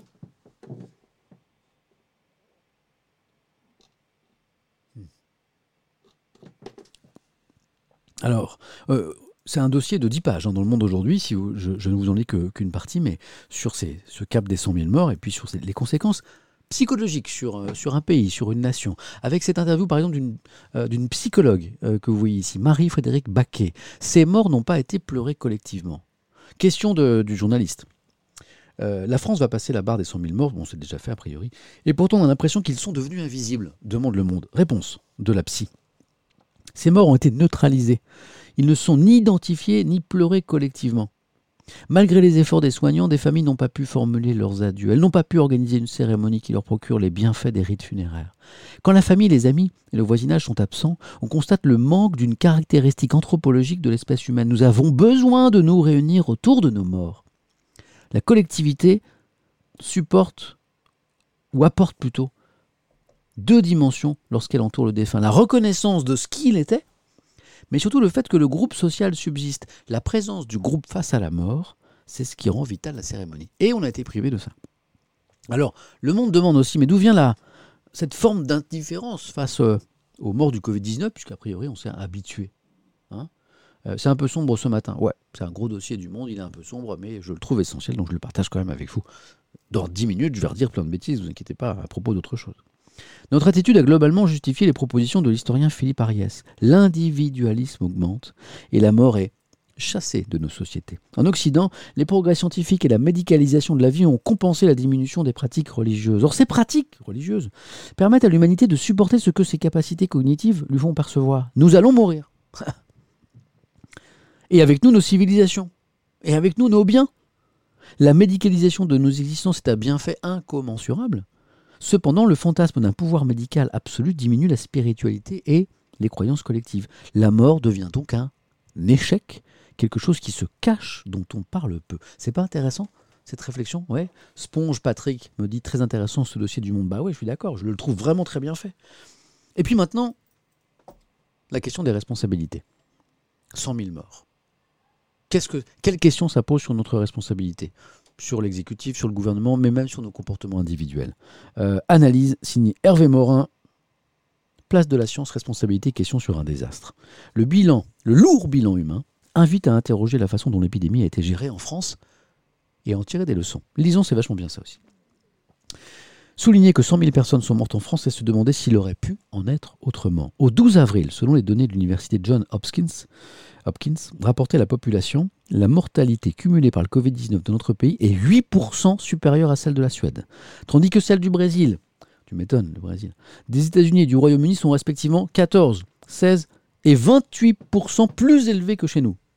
Mais chez nous, elle est 55 plus forte qu'en Allemagne, proportionnellement à la population. Les Australiens sont proportionnellement 40 fois moins décédés du Covid que les Français. Les Néo-Zélandais, 270 fois moins. Vous allez me dire, c'est des... Parfois, c'est un continent, un pays, euh, continent, euh, mais c'est une île aussi, donc euh, Australie et Nouvelle-Zélande. Et j'entends quelqu'un qui vient me voir. Je ne sais pas si c'est Malo. L'arrogance que d'aucuns nous prêtent aurait-elle quelques fondements se demande Hervé Morin. Quand le génie français regardait l'Italie se débattre avec le virus début 2020 comme s'il s'agissait d'un pays sanitairement arriéré, quand nous avons fait de même un an plus tard face au Royaume-Uni confronté à son variant sans en tirer plus de leçons pour nous-mêmes, dire que 100 000 personnes sont mortes, c'est questionner la place de la science en France. Suffit-il d'avoir quelques champions pharmaceutiques, guidés en partie par une logique du profit? Des instituts comme celui légué par Pasteur où l'on cultive les esprits bien préparés pour être à l'abri, la preuve est faite que non. Critique de la recherche en France, de notre système. Euh, critique de notre système de santé publique. Déplorer la mort de 100 000 personnes, c'est constater une nouvelle fois que la santé publique est le parent pauvre de la médecine. Prévenir plutôt que guérir, chacun connaît la sagesse du propos, mais qu'était-il advenu de nos stocks de masques? Pourquoi tant de lits hospitaliers ont-ils été fermés ces dernières années? Quand bien même face à une marée épidémique, les places en réanimation finissent toujours par être insuffisantes. Pourquoi ne dispose-t-on pas aujourd'hui d'une stratégie Toujours pas. Tester, tracer, isoler, et d'un contrôle des voyageurs dignes de ce nom. Pourquoi ignore-t-on les avis des épidémiologistes quand ils énoncent une réalité toute bête? On combat plus efficacement un phénomène exponentiel à ses débuts quand la courbe est plate ou presque. Question, question, question, question. La question c'est est-ce qu'on aurait pu faire mieux? La réponse d'Hervé Morin c'est oui. Rendre hommage à ces 100 000 morts, c'est aussi s'interroger sur nos responsabilité individuelle sur nos postures. Là, on vient de critiquer euh, le gouvernement, les gouvernements, puisqu'il faut remonter dans l'histoire pour comprendre comment on en est arrivé là. Mais nous, avons-nous fait assez, chacun à sa place, pour respecter des consignes qui se résument à des préceptes simples, réduire les contacts interindividuels, euh, qui diminuent mécaniquement la circulation du virus? Doit-on attendre des injonctions venues d'en haut pour s'y conformer? Peut-on tergiverser face à la protection vaccinale dès lors que la supériorité du rapport bénéfice-risque de celle-ci est assurée, surtout en tant que soignant? Ça rappelle un débat un certain temps. Constater les carences du politique, elles n'ont pas manqué, nous dédouane-t-il de renouer avec le sens du collectif? Conclusion d'Hervé Morin. Saluer la mémoire de ces 100 000 personnes disparues, tout en redoutant les morts encore à venir. C'est enfin se demander ce que nous ferons en tant que société dans quelques mois quand la tempête sera passée et que nous aurons touché l'autre rive de cet océan démonté. Les oublierons-nous? Les morts Ou ferons-nous en sorte que le monde d'après ne permette plus une telle tragédie? Voilà. Hervé Morin nous dit ça va être un peu la vie d'Aloca après, on va retrouver la vie d'avant. Peut-être qu'il faudra quand même essayer de tirer des leçons de ce qui vient de se passer. Voilà. Intéressant ce dossier, non? Je crois qu'il y a encore quelque chose. Ouais. vraiment, euh, voilà, si ça vous intéresse un petit peu de, de voir où on en est aujourd'hui du Covid et des conséquences, notamment psychologiques, je vous lis encore ce dernier article, mais c'est un dossier de 10 pages. Là, là, le monde est allé voir les soignants. Vachement intéressant. Euh, pour les soignants, ça vient difficile d'annoncer des décès à la chaîne. Hein. ah oui, là aussi, on les oublie un petit peu aussi. Hein. Confrontés à la mort, ils sont habitués, mais... Oh, j'entends des petits pas. C'est Malo qui arrive. Eh, eh, je, joue à cache-cache. Tu joues... tu joues à cache-cache? Mais qui te cherche? Rodélia. C'est Rodélia qui te cherche? Oui. Peux me cacher Mais tu veux te Mais elle va venir ici, Odélia Oui, Tu- Tu te caches ici? D'accord, ok. Alors je continue alors. Maintenant que tu es caché, je remets la caméra. Tu es caché? Tu vas rester combien de temps caché là? Tu vas rester combien de temps caché? 200, 204 020. Qu'elle va pas passer. D'accord, il va, il va rester caché 204 020, ce qui me semble assez long comme durée. Voilà. Cache-toi bien, d'accord? Je t'aime fort. Donc les soignants, les soignants alors, hein la mort, hein Euh, le rapport euh, à, à la mort, les annonces qu'ils doivent faire à la famille. Eh oh, c'est chaud ça, non? On y va. Hop, reportage. Réanimateurs, infirmiers, aides-soignants ont vu la mort s'inviter plus que d'ordinaire, voilà c'est ça, dans leur routine de travail. Et pour certains, elle est venue rappeler que cette facette du métier, eh bien, ils l'avaient presque oubliée. La mort, Julien Lemarec, réanimateur à la Pitié Salpêtrière à Paris, a l'habitude de la côtoyer, hein, c'est notre, c'est notre métier, on sait faire, dit-il sans prétention. Sauf que, d'ordinaire, des patients aussi gravement atteints que les malades du Covid, on en accueille un par semaine, peut-être deux, là c'est 22, 25 d'un coup, ça dure depuis un an. On continue à faire notre travail, on se blinde, parce que sinon on ne s'en sortirait pas. Mais ça commence à devenir difficile d'annoncer des décès à la chaîne. Témoigne le médecin de 31 ans. La semaine dernière, j'ai vu trois familles, trois jours de suite, pour leur annoncer qu'un papa ou un frère allait mourir d'ici quelques heures. Psychologiquement, c'est lourd, nous dit ce médecin. Euh, maintenant, là, la parole à un infirmier qui s'appelle Johan Hu, euh, qui est chirurgien orthopédique à l'hôpital Avicenne à Bobigny, Seine-Saint-Denis. Il explique que lui, en tant qu'infirmier en, orthopé- en- en orthopédie, c'est ça? Ben, Il n'est pas confronté à la mort. hein, euh. Mais là, mais lui, mais, sauf qu'il a été appelé pour bosser, il a dit yes dans une unité Covid. Hein, et ben, il a été confronté, lui, en tant que soignant, pour la première fois vraiment, à la mort. Qu'est-ce qu'il dit? Comment il a vécu ça? Quand un patient décédait, il fallait lui faire une toilette mortuaire, le mettre dans deux sacs. Des fois, il arrivait qu'un malade soit placé dans un lit où se trouvait encore un corps. 20 minutes plus tôt, ça faisait très bizarre, nous dit cet infirmier. Humainement, il nous dit aussi ça a été extrêmement éprouvant. Ce n'est pas quelque chose qu'on peut faire sur le long terme, ça abîme. Dans un premier temps, il a beaucoup intériorisé, évitant de s'épancher auprès de ses proches, et puis l'infirmier a ressenti le besoin de se tourner vers les psychologues, les psychiatres mis à disposition des soignants par l'hôpital. Johan Wu a aussi consulté à l'extérieur pendant quelques temps et reconnaît que ça lui a fait du bien d'extérioriser, car à l'hôpital, peu importe ce qui se passe, on a une posture professionnelle. Voilà. Fin de l'article d'Elisabeth Pinault.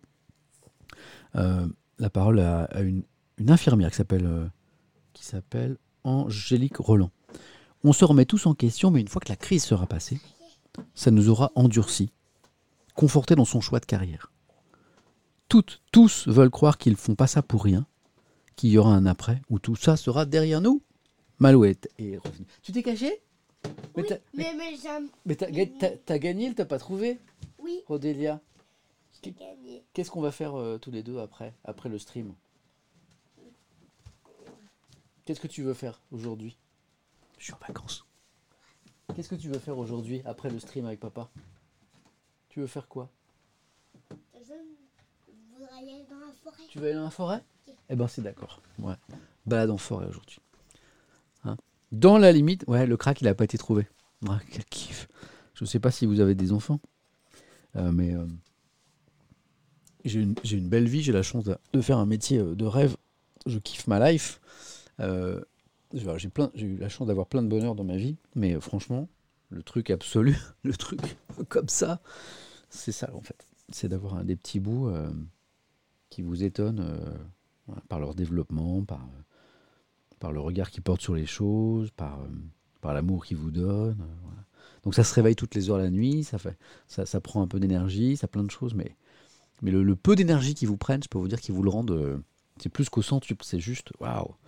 Et. Donc aujourd'hui, on va se balader en forêt, dans la limite des 10 km, bien sûr. Voilà. Euh, la forêt à moins de 10 km, me dit Cyril, hein, inspecteur Cyril. Je vais pas l'air en forme. Si, si, je suis en forme. C'est juste que je suis pas maquillé et que je suis rasé. Mais c'est vrai qu'il y a eu un peu de fatigue accumulée ces quatre derniers mois avec le cumul France Info, question pour un champion, on stream les enfants. Et c'est pour ça que ce stream de ce matin est donc le dernier, avant un petit moment, comme je vous le disais tout à l'heure. Je fais quelques semaines de pause de stream de Twitch. Pas parce que j'aime pas ça, c'est juste génial. Mais j'ai besoin de temps pour moi, et notamment pour préparer un nouveau défi professionnel qui sera annoncé suspense dans quelques jours. Euh, ah, alors ça, c'est intéressant. Est-ce qu'on peut faire du journalisme sans journaliste?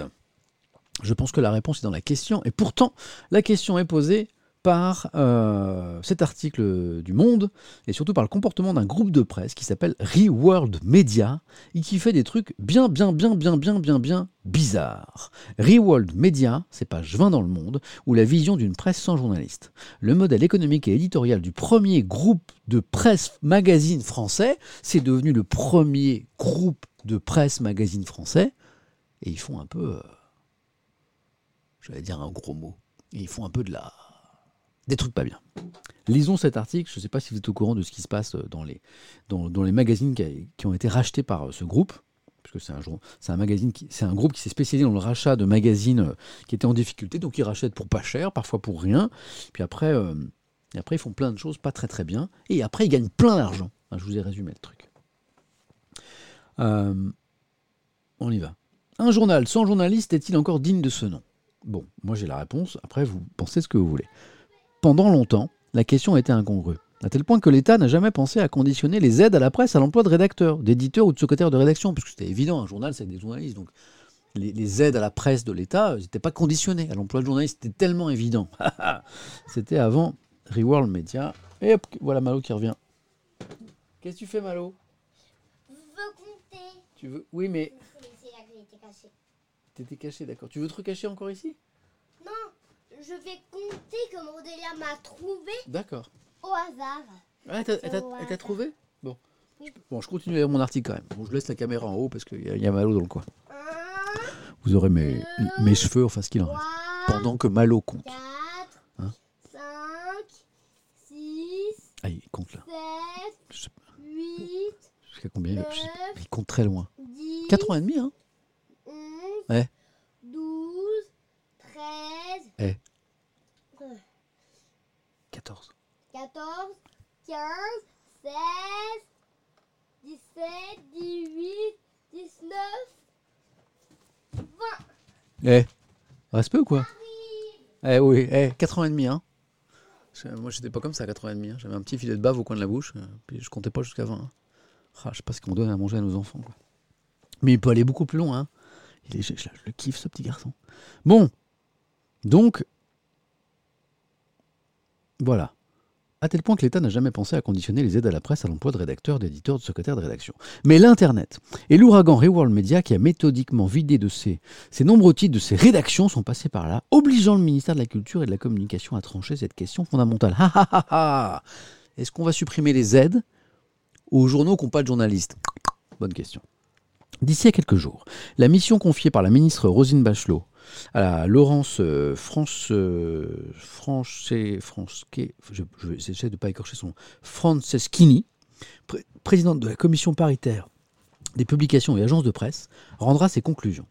Annoncée le 24 décembre, elle faisait suite à l'alerte lancée par les journalistes de Science et Vie, je ne sais pas si vous êtes au courant de la polémique, persuadés de ne bientôt plus pouvoir remplir correctement leur mission d'information. Le 30 mars, 9 des 10 rédacteurs, on en a parlé ici, que comptait encore le mensuel scientifique, célèbre mensuel scientifique de vulgarisation, Science et Vie, réduisant, ont annoncé leur démission, réduisant à néant l'une des dernières rédactions encore abritées par Reworld Media. Cette hécatombe contraste avec la santé financière du groupe, également présent dans le marketing numérique, la formation qui a généré en 2020 un chiffre d'affaires de 424 millions d'euros, en baisse de 8%, mais un résultat brut d'exploitation en hausse de 41,4 millions d'euros. Tout va bien. Reworld Media, fondé en 2012 par qui? Par Pascal Chevalier, qui a fait ses armes avec la société de web marketing NetBooster et Gauthier Normand, ancien directeur général de la Tribune, a raflé en quelques années pour quasi rien, voire parfois en encaissant des chèques de multiples titres de la presse. Présent dans 11 pays, le groupe abrite une quarantaine de marques médias telles que Dr Good, Grazia, Marie-France, Autoplus, Gourmand, Top Santé, Télémagazine, etc. Alors, quand on interroge les patrons du groupe, ils attribuent leur réussite à leur capacité à numériser les titres de presse. Mais en fait, explique le monde, ils dégagent des bénéfices en restructurant à coups de hache, frappés dans les coûts éditoriaux. C'est la clé du modèle économique de Reworld, résume Dominique Carlier, qui est délégué syndical SNJ CGT. Les rédactions de Marie-France, acquis à Marie-Claire en 2013, les huit titres Automoto, Maison et Travaux rachetés à Arnaud Lagardère en 2014, ainsi que Média, Média 365 ont été réduites à une vingtaine de personnes. Elle paraît loin à l'époque où Pascal Chevalier déclarait au Figaro offrir les meilleures garanties sociales pour les titres Lagardère qui employaient 120 journalistes. Bon, bah, vous avez compris le truc. Hein. Ils, achètent des trucs pas chers, des magazines qui ont, des, qui ont une belle histoire, des beaux titres, hein, qui, ont quelques difficultés. On les rachète pour rien. Et puis on supprime les emplois et puis on se débarrasse des journalistes. Mais comment ils font pour faire des journaux sans journalistes? Oh, on va comprendre. Voilà. Euh, Ah, Reworld Media sait se montrer rudement efficace pour faire fuir les titulaires d'une carte de presse. Les responsables d'audience ou de marque remplacent les chefs de rubrique. C'est plus des journalistes, c'est des, responsables d'audience ou de marque. Les chargés de contenu, c'est plus des journalistes, ils n'ont plus la carte de presse, écrivent des textes à la va-vite. En décembre 2020, la rédaction de Science et Vie a fustigé les erreurs, voire les plagiats qui commençaient à envahir leur site internet. Aux journalistes traditionnels, Reworld Media préfère les agences extérieures, flexibles, moins coûteuses, top santé, par exemple, est entièrement fabriquées par Compress, en externalisation. Quoi. Euh, Biba par ETX Studio. Ok. Or, problème, problème, problème. Les titres de presse bénéficient toujours, grâce à leur statut, du taux de TVA réduit de 2,1 et de l'aide postale cruciale pour les abonnements. Que viendraient, que deviendraient ces journaux sans ce coup de pouce de l'État? Les pigistes, particulièrement ceux écrivant sur les sites ou assurant des lives, sont eux contraints de facturer leurs prestations en tant qu'auto-entrepreneurs, un statut qui les prive des droits attachés à celui de journaliste, une pratique qui paraît généralisée dans l'entreprise. Pendant que les journalistes s'inscrivent au chômage, les actionnaires, eux, sont aux anges. En bourse, le petit empire a fait un bond de 151% en un an. Messieurs Chevalier et Normand empochent plusieurs centaines de milliers d'euros d'honoraires, 1 million d'euros chacun en 2019, sans compter les programmes de stock option ou les actions gratuites. Et ce n'est rien par rapport aux 20,4% détenus par le management dans le groupe. Bon, bah, je crois qu'on a bien compris l'histoire. Deux hommes, manifestement malins, une recette, acheter des titres glorieux de la presse magazine en difficulté, se, passer de, bah, tout ce qui coûte cher, des journalistes, faire produire du contenu euh, à bas coût et, vite fait par euh, des petites mains en externalisant au maximum. Le résultat éditorial n'est pas très intéressant, mais ça se lit, ça se lit sur Internet, ça fait du clic, ça se vend malgré tout, et ça fait plein de bénéfices. Voilà. Est-ce qu'il faut continuer à soutenir ou pas cette forme de presse? Eh bien, c'est à l'État de répondre. Gageons que, comment dire, ce groupe serait très embêté si les aides de l'État s'arrêtaient. C'est intéressant, non? C'est intéressant Voilà.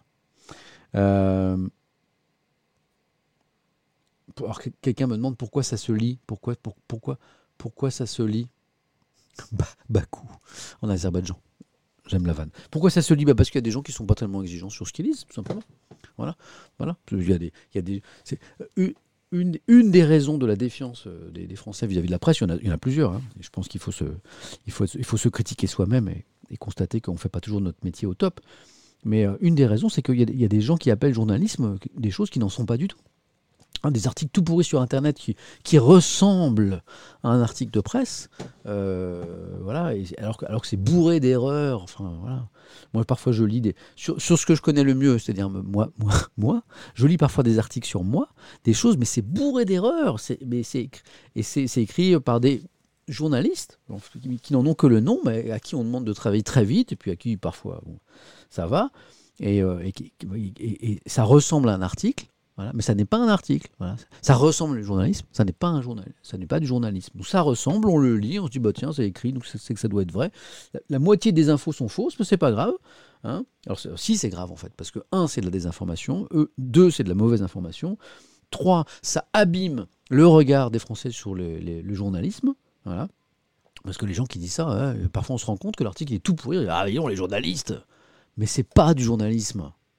Voilà. Et c'est aux citoyens, c'est aux lecteurs de s'en rendre compte en disant bon, ok, alors ce journal, c'est vraiment du caca, c'est pas la peine. Euh, voilà, ce site internet euh, qui présente bien, voilà et tout, euh, tout qui donne toute l'apparence du sérieux. Finalement, c'est du caca. C'est pas le journalisme, c'est du caca. Voilà. Hein. François, est-ce que c'est toujours du journalisme? Me demande Irénicus Ier. Vous allez voir le François d'aujourd'hui sur Internet. Est-ce que c'était François? François, Ça n'est pas du journalisme. Voilà. Allez, vachement intéressant. Bon, on parle un peu de Notre-Dame ou bien? 10h38, on est ensemble depuis 9h, ça fait 1h39. Euh, il faut accélérer un petit peu. Mais d'abord, on se fait un café. Ah. Petit café?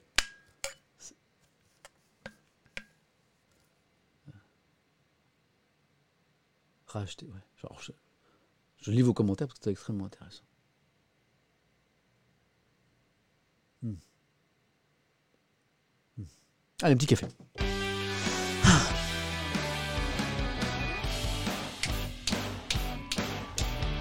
Hmm.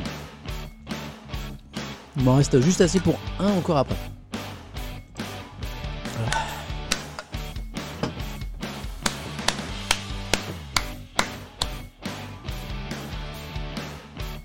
Un petit peu de Smurf, fait jamais de mal.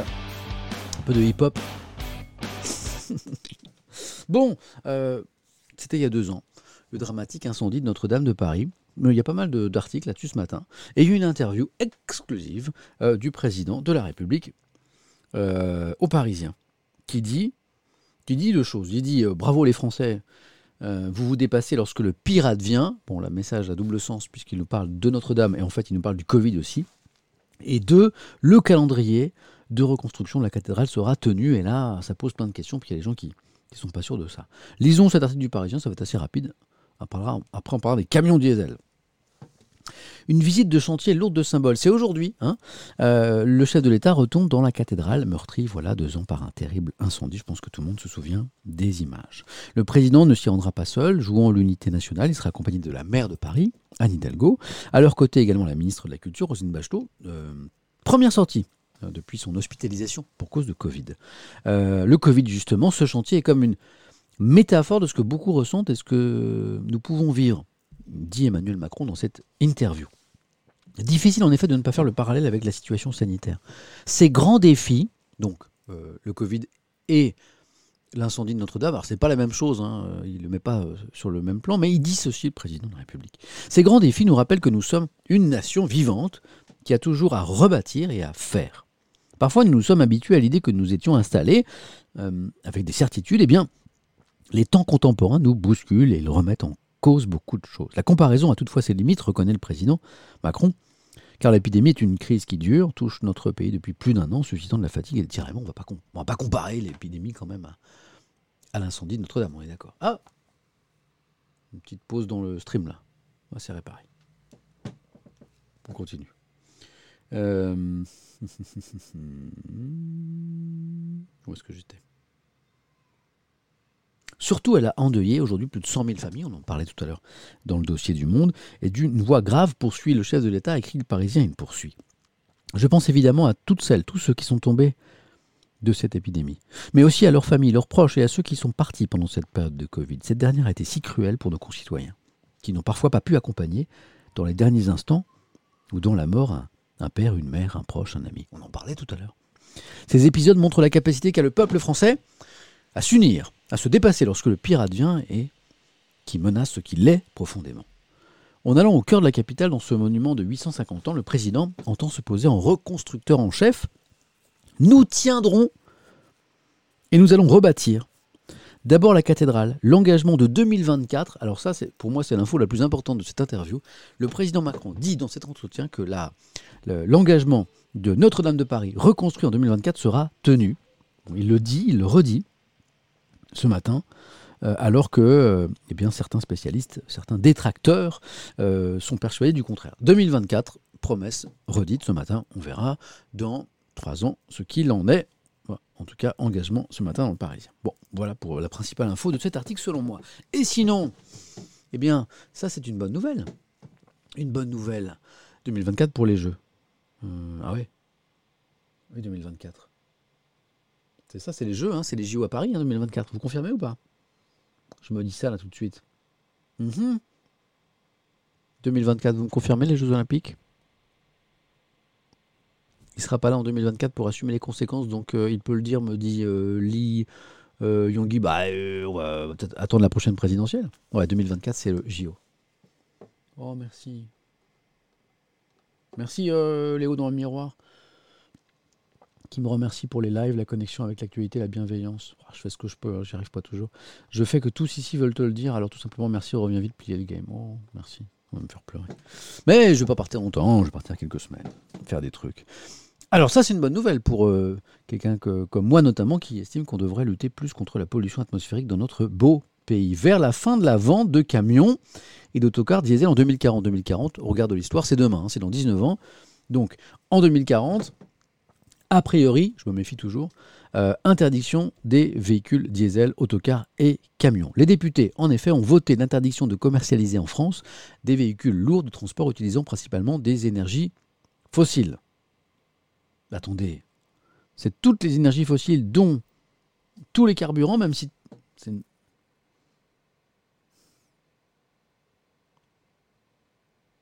Ah mais non, mais c'est ça. Mais c'est bien ce que je disais tout à l'heure. En fait, c'est tous les c'est tout, c'est tout, c'est ça, c'est bien ça. Ah, j'ai enfin compris. Tout à l'heure, je me suis interrogé. Le compte à rebours va commencer. Les députés ont voté en première lecture du projet de loi climat et résilience la fin de la vente de camions et autocars à énergie fossile à partir de 2040. Alors, je sais bien que tous les camions, euh, les gros camions et les cars roulent au diesel, mais à supposer que, par exemple, les, comment, les constructeurs voudraient un petit peu nous le faire à l'envers, en trouvant, en nous inventant des camions et des bus qui roulent à l'essence hein, et pas au diesel, eh ben ça ne marche pas non plus, puisque c'est interdiction pour toutes les énergies fossiles. Donc c'est bien ce que je pensais dans un premier temps. Ok, donc c'est ce qui est voté. Attention, parce que c'est un amendement, il faut voir si l'amendement va aller au bout et va être euh, au final adopté par, euh, par le Parlement. À voir. Mais, en tout cas, du côté du rapporteur du projet de loi, qui est un député de La République En Marche, s'appelle Jean-Marc Zoulesi, on se félicite. Nous sommes le deuxième pays, après la Norvège, à voter ce type de mesure. Donc ça, c'est cool. C'est une incitation à ce que les constructeurs accélèrent le développement des énergies alternatives au diesel. Aujourd'hui, c'est trop lent. Invitation à passer la seconde. Excellent, la seconde. Boîte de vitesse. Euh, alors que les camions sont responsables de 21% des émissions de CO2 des véhicules terrestres en France, très loin derrière les 54% des voitures des particuliers, mais 21% quand même. Alors, même l'ONG Greenpeace dit, c'est bien la seule bonne nouvelle pour l'environnement dans cette loi. Donc, donc la loi n'est pas terrible, mais il y a une bonne nouvelle quand même, c'est celle-ci. Donc, j'en déduis que pour l'environnement, c'est quand même une bonne décision. Encore faudrait-il que la technologie soit au rendez-vous, prévient quand même euh, un représentant des routiers qui s'appelle Jean-Marc Rivera, qui est délégué, général de l'Organisation des transporteurs routiers européens. hein, et il dit encore faut-il qu'on nous propose autre chose, hein, bien sûr. Chez Renault Trucks, hein, les camions, on se veut optimiste en tout cas, euh, en expliquant qu'ils ont déjà des gammes électriques sur le segment des, petits camions, hein, 16 et 26 tonnes. Et dès 2024, on sortira une gamme 100% électrique pour la construction et le transport euh, plus longue distance avec une autonomie de 400 à 500 km. Et 2025-2026, donc bien avant 2040, hein, on passe à l'étape pile à combustible fonctionnant à l'hydrogène. Donc du côté des constructeurs, optimisme. Les routiers sont un petit peu perplexes quand même et les autocaristes, eux, eh ben, sont plutôt contents. Les autocars. Pourquoi? Ils espèrent voir un petit peu de lumière au bout du tunnel. De plus en plus de communes nous ferment leur centre-ville en installant des zones à faible émission, regrette Ingrid Maréchal, qui est déléguée générale de la Fédération nationale des transports de voyageurs. En boostant les fabricants, le gouvernement prend le problème par le bon bout. C'est vrai que les autocars sont de plus en plus interdits des centres-villes parce que ça pollue. euh, le diesel et que ben, le gouvernement met la pression sur les constructeurs puisqu'en 2040 on n'aura plus le droit de vendre a priori euh, d'autocars et de poids lourds fonctionnant au diesel et donc les autocaristes se félicitent plutôt de ça. Bon, ben, c'est plutôt une bonne nouvelle, non? Qu'est-ce que vous en pensez?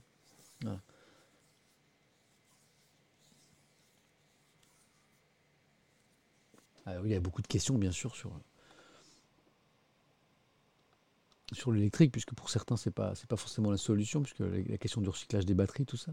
Alors, soyons optimistes. hein, euh, espérons que sur le recyclage, sur la production de l'électrique, eh bien, on fasse des progrès. Évidemment, je suis au courant de, tout cela. C'est un débat qui n'est pas simple. Voilà. Euh, oh, ouais. Nagui arrête.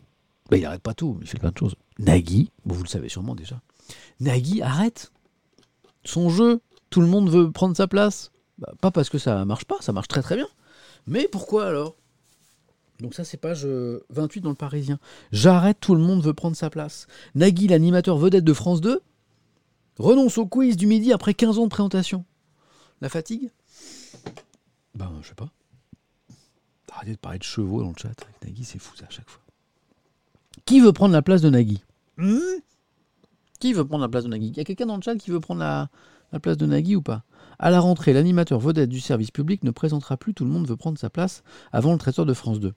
Après 15 ans à la tête de ce jeu culte, waouh Il évoque une envie de changement sans cacher un désaccord avec sa coproductrice. Tiens, tiens, tiens, il y a une histoire là. Alors, le Parisien met les pieds dans le plat. Paf Vous avez décidé d'arrêter de présenter l'émission. Pourquoi? C'est pas une bonne question ça? Pas envie de changer, répond Nagui. Cette décision est mûrement réfléchie. Ça fait presque trois ans que j'évoque le besoin de rafraîchir le jeu, ne serait-ce que pour me renouveler. Je ressentais un décalage entre l'émission et moi. Quand j'en parlais, on essayait de me raisonner.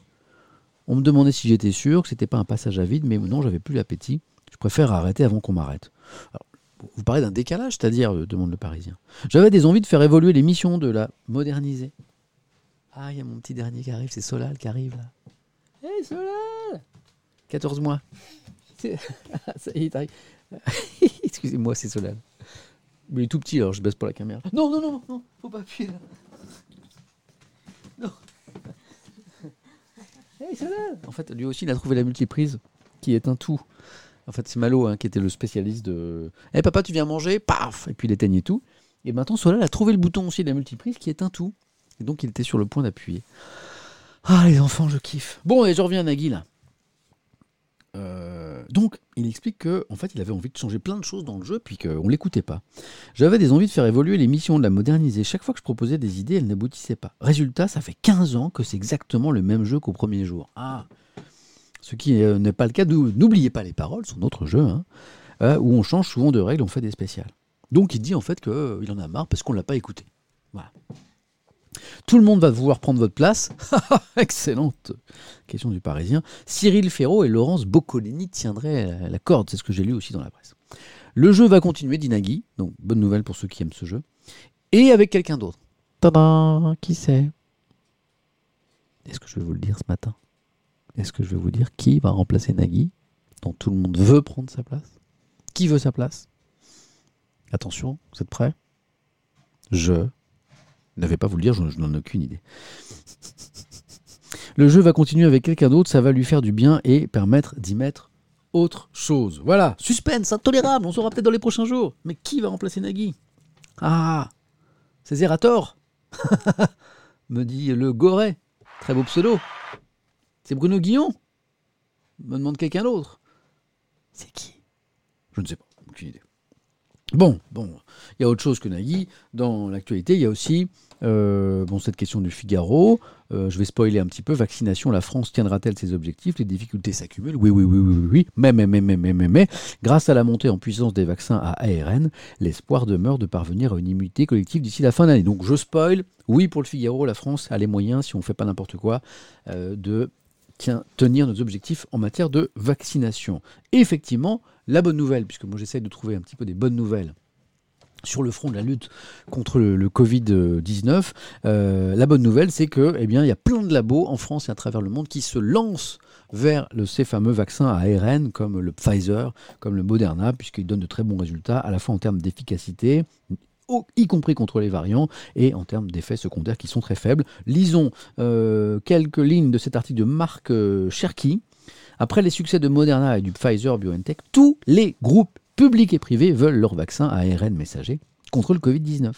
L'approche est d'autant plus prometteuse que ces vaccins semblent bien protégés contre le, vaccin, variant dit brésilien, et avec une efficacité un peu moins grande, mais néanmoins bonne contre le variant dit sud-africain. Et cette efficacité remarquable ne semble pas s'accompagner, je vous le disais, d'effets secondaires graves, contrairement au vaccin d'AstraZeneca et John- Johnson Johnson Johnson. Mon papa a eu la chance euh, d'avoir du Pfizer et c'est vrai que ça s'est très bien passé. Alors que beaucoup n'y croyaient pas il y a encore quelques mois, désormais chaque grand groupe pharmaceutique veut son vaccin à ARNM, messager donc. hein. Une quinzaine d'acteurs ont déjà annoncé des projets. Le français Sanofi, qui est allié à l'américain Translate Bio, a lancé le 12 mars. C'est Solal qui est pas content. Quelle heure il est? C'est pas l'heure de lui, bon pourtant. Euh, ces essais cliniques qui doivent aboutir au troisième trimestre. Et là, on croise les doigts pour qu'enfin, hein, le- la France avec Sanofi nous trouve un, joli vaccin quand même. hein. Il serait temps. Voilà. Euh, un hommage, ah, un hommage au formidable travail de Guillaume Rosier, ce jeune ingénieur français là, dans le Figaro, hein, qui, a, créé, euh, avec des bénévoles, inventé ces, ces sites géniaux, Covid Tracker, Vite ma dose. Ça faisait un moment que je trouvais un article un petit peu pour euh, euh, voilà, lui, rendre grâce. Voilà, J'ai trouvé cet article ce matin. Euh, Guillaume Rosier de Covid Tracker à Vite ma dose. Voilà, c'est un super, super garçon. Lisons cet article du Figaro qui, bah, qui rappelle tout ce qu'on doit à ce, à ce jeune homme-là, qui est vraiment formidable. L'énergie tranquille de Guillaume Rosier n'en finit plus d'étonner. Le jeune homme, qui fêtera ses 25 ans le 28 avril, il faudra que je le dise ça sur Twitter, dans mon petit message d'anniversaire du matin, a mis au point un système permettant de trouver en deux clics clic, clic, un rendez-vous pour se faire vacciner. Il a résolu en quelques jours un obstacle sur lequel l'administration française butait depuis quelques mois. Donc vous avez l'administration française, plusieurs mois de réflexion et un jeune homme tout seul, avec son ordinateur et quelques bénévoles, et qui résolut le problème. À, à quel âge? À 25 ans. Ok. Le data scientist euh, est déjà à l'origine de Covid Tracker, hein, le premier site internet français, c'est comme ça qu'on l'a connu, permettant de suivre l'évolution de la pandémie qu'il a mis au point dès avril 2020. Rapidement, le site va s'imposer comme une référence. Au fil des mois, il met au point d'autres outils comme Vaccin Tracker pour suivre l'évolution du nombre de personnes vaccinées, cette fois dans le pays, jusqu'à sa dernière trouvée, Vite ma dose, dont vous avez sûrement entendu parler. Il n'est pas tout seul, il y a pas mal de volontaires qui travaillent déjà avec lui, me dit Delox. Je l'ai déjà dit deux fois depuis le début de cet article, mais tu n'as- tu n'as pas dû entendre. Et je vais le redire une troisième fois à la fin. Évidemment qu'il n'est pas tout seul. Je devais prendre un rendez-vous de vaccination pour un proche fin mars. L'expérience était complexe, relate-t-il. C'est comme ça qu'il a eu l'idée de ce euh, nouveau site. Quand certains prennent des heures, voire des jours à passer des coups de fil, à chercher des rendez-vous en ligne pour se faire vacciner, eh bien Guillaume Rosier met au point un algorithme pour automatiser le processus. Son programme informatique cherche des adresses Internet, des lieux de vaccination euh, recensés sur le site du ministère de la Santé, puis les rendez-vous disponibles dans les différents centres. C'est dommage, tous ces gens qui veulent se faire vacciner, qui n'arrivent pas à trouver de rendez-vous, alors que des créneaux sont disponibles. C'est partant de ce constat qu'il s'est dit, il faut faire quelque chose. Il constate que de nombreux créneaux, vides sont, de créneaux sont vides et ne trouvent pas preneur. Pire, ils n'apparaissent pas sur les grandes plateformes de prise de rendez-vous comme Doctolib. Vraiment, il y a un truc qui n'allait pas. Et le mec, il prend son ordi, il fait appel à des bénévoles, c'est la troisième fois que je le dis, et, et il trouve. Lui-même ne se rémunère pas. Et il... Hein? Lui-même ne se rémunère pas pour le travail qu'il accomplit depuis plus d'un an. Certes, il collecte des dons, et pour le moment, les sommes collectées lui ont servi à payer l'hébergement des serveurs ou à acheter des noms de domaine. Guillaume Rosier n'omet jamais de rendre hommage à tous les collaborateurs bénévoles qui l'ont aidé à mettre au point ce formidable outil. Donc c'est la quatrième fois que je le dis depuis le début de l'article. Ils sont formidables. J'ai eu plus de 110 contributeurs qui ont travaillé en 3-8. Cela, chacun arrive avec ses compétences et ça avance. Oubliant sans doute que lui aussi est formidable et son enthousiasme fortement contagieux. Alors son histoire à lui, bah, il est fraîchement diplômé, il a rapidement été repéré par une entreprise qui s'appelle Octo Technologies, euh, qui l'a embauché en octobre, et son employeur lui a décidé de lui laisser du temps libre, une journée par semaine au moins, pour se consacrer à Covid Tracker et à tout ça. Bravo l'employeur Ah, Il est là Guillaume Rosier? Dont dont je, dont, dis, plein, de, plein de trucs sympas? Est-ce Ah, il est là, Guillaume, dans le chat, me dit-on. Ah ben bon, bah Guillaume, voilà, je, le dis très sincèrement depuis tout à l'heure. Euh, on fait une, allez, on fait une hola pour Guillaume Rosier. Vous êtes prêts? Vous êtes prêts? Parce que moi, je, trouve formidable ce que fait ce, garçon. Attention, 3, 4, allez, hola, c'est parti. Voilà. Elle est partie ah, Allez, oh, elle est partie, ouais. Je veux voir une hola dans toute la France, là. Voilà. En France, en Europe, euh, à Tahiti. Waouh, c'est oui, c'est beau c'est pour Guillaume. Oui, oh, vous êtes super. Ah, yes Allez, on, fait, on est au tiers du stade, au tiers du stade, au tiers, du stade. Ok, là, Ola arrive sur la moitié du stade, on est au stade de France. Là, c'est pour Guillaume Rosier. Voilà, voilà. Deux tiers, deux tiers, deux tiers, deux tiers de stade. Deux tiers de... Trois quarts, trois quarts de stade. On est en train de boucler le stade de France. Oh pour... Voilà, voilà. Waouh, moi je suis fasciné par ce que fait ce, garçon, qui est donc là et que je salue et que j'applaudis. Euh, donc euh, bravo à lui, bravo à son employeur, qui lui laisse un petit peu de temps. Et puis alors, le- l'article du Figaro euh, conclut par Le ministère de la Santé ne l'a pas recontacté depuis février. Tiens, et encore à ce moment, c'est lui qui s'était rapproché des services du ministère à la recherche de données sur la propagation des variants. Si j'avais eu ces informations plus tôt, nous aurions pu rapidement euh, constater qu'il y avait une épidémie dans l'épidémie, estime Guillaume Rosier. La dernière fois qu'il a parlé à Olivier Véran, c'était fin décembre. Bon, c'est un peu bizarre que le gouvernement ne n'ait pas plus de contact avec ce jeune homme. Je dis ça, je dis rien, mais je dis bravo. Alors on passe de Guillaume Rosier, sans transition à un escroc, un des plus grands escrocs de tous les temps. hein. Euh, c'est Madoff, hein, Bernie Madoff, le plus grand escroc de Wall Street, comme le titre Le Figaro. Vous connaissez peut-être euh, son histoire. Pourquoi on en parle Parce qu'il vient de mourir. En fait, il vient de décéder en prison. L'auteur de la plus retentissante fraude financière de l'histoire est décédé mercredi en prison. Je ne sais pas si vous avez la ref. Ponzi Man, exactement. Milkways connaît l'histoire. Rappelons l'histoire de, de Madoff, qui est quand même euh, étonnante. Euh, bon, il était malade des reins depuis des mois et donc il est décédé mercredi, 82 ans, et il purgeait une peine de 150 années de réclusion depuis juillet 2009. Alors, aux États-Unis, ça rigole pas trop. hein. On peut être condamné à des centaines d'années de prison, vous le savez peut-être, euh, pour avoir organisé l'une des plus grandes fraudes de l'histoire de la finance américaine. Ses clients, qui étaient-ils? Le Figaro nous rappelle un petit peu l'histoire de riches investisseurs, des vedettes du monde du spectacle, des responsables de fondations caritatives, recrutés à partir du début des années 90, qui lui avaient confié quelques 19 milliards. 19 milliards de dollars. Alors, Bernie Madoff faisait croire à tous ces gens qu'il investissait bien sûr leur fortune avec beaucoup d'intelligence. Il leur produisait tous les trimestres des relevés totalement fictifs, totalement bidons. Genre, tu reçois le relevé, tu dis Ouais, putain, mais Bernie, quoi, waouh, t'es vraiment le meilleur. Tout ça était complètement fake, donnant l'impression qu'il savait dégager des rendements mirifiques, même lorsque l'ensemble du marché baissait. En réalité, ce courtier avait monté en 20 ans de toutes pièces un système de fraude dite de pyramide de Ponzi. Quelqu'un m'a donné la, la ref dès le début de notre échange là-dessus. Il consistait à recruter sans cesse de nouvelles victimes pour disposer en permanence de fonds suffisants et pouvoir ainsi les distribuer aux clients existants euh, désireux de faire des retraits. Personne n'y voyait rien. L'édifice s'est effondré en décembre 2008 en raison de la crise financière et de la panique qui commence à saisir nombre de riches investisseurs. Madoff s'avère alors brusquement incapable de répondre aux demandes massives de retrait. Crise financière, les gens ont eu besoin de leur argent, ils ont voulu le retirer et il n'y avait pas d'argent. Il n'y avait plus d'argent. Pas assez en tout cas. Voilà.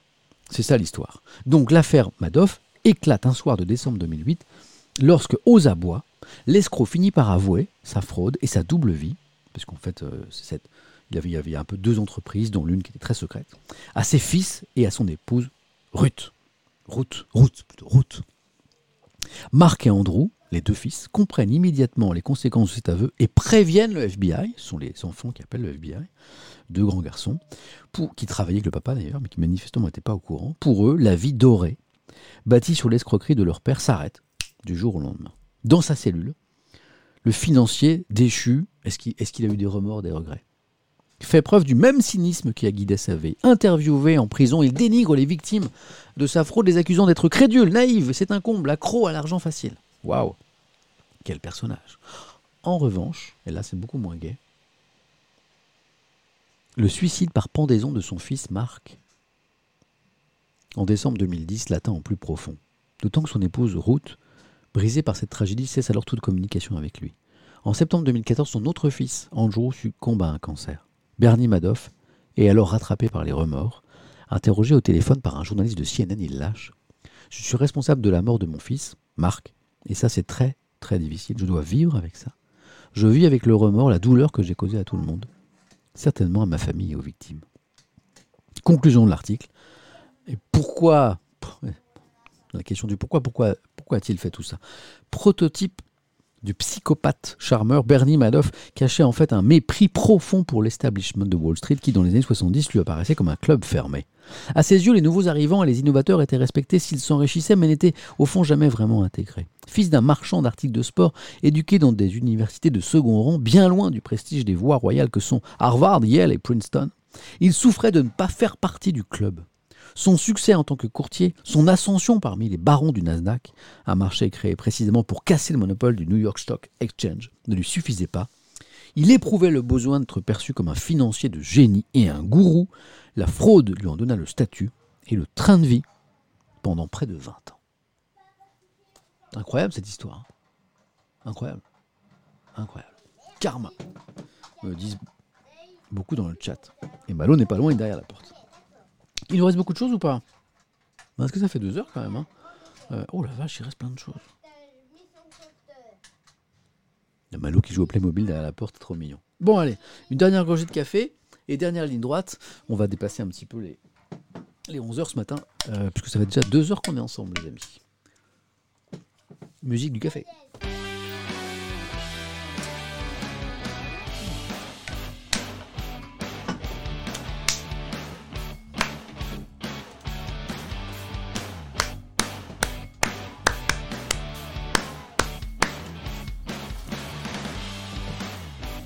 Allez, dernière ligne droite, c'est parti. Euh, profitez, profi- profitons avant ta pause vacances. Merci la godille. Dernière revue de presse avant en quelques semaines. Il n'y aura pas de stream avant un petit moment. Effectivement, voilà Malo qui arrive avec ses Playmobil. Attention à la caméra, Malo. Malo, tu viens, tu viens pas à cause de la caméra, ok Donc, euh, Libération partage sa une entre Notre-Dame de Paris, les deux ans de la catastrophe, et Covid, la tragédie brésilienne. La tragédie brésilienne. 3000 morts par jour en moyenne. 3000 morts par jour. Une gestion ahurissante de la crise par le président Bolsonaro, l'épidémie est hors de contrôle dans le pays, submergé par un variant très virulent. De quoi alarmer toute la planète. C'est ça qui est intéressant. Malo Il faut pas que tu viennes jouer ici parce qu'on va te voir. Désolé. La police de la caméra. Hein, Malo? Il faut que tu restes là-bas. Papa, Oui, mon chéri. est-ce que c'était toi qui, a- qui avait tombé tous les jouets qui étaient par terre C'est pas moi qui ai fait tomber Qui tous les jouets qui étaient par terre. C'est qui Je sais pas. C'est peut-être le vent.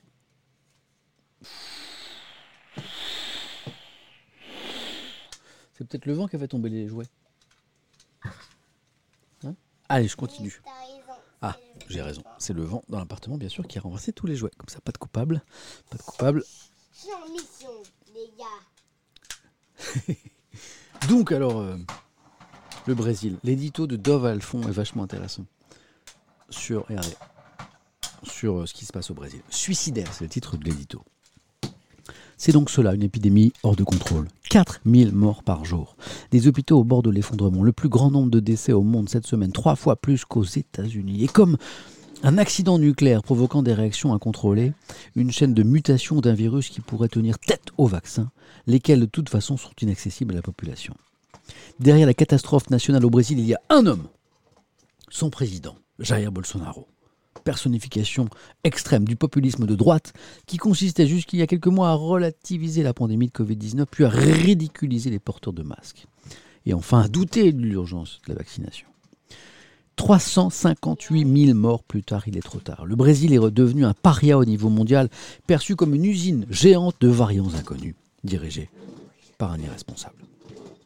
Après avoir tenté d'ignorer la nervosité des Français face au danger du variant brésilien, du moins celui qui est connu pour l'instant, le Premier ministre Jean Castex a dû annoncer à l'Assemblée, cette semaine, la suspension des vols Le le, le entre la France et le Brésil.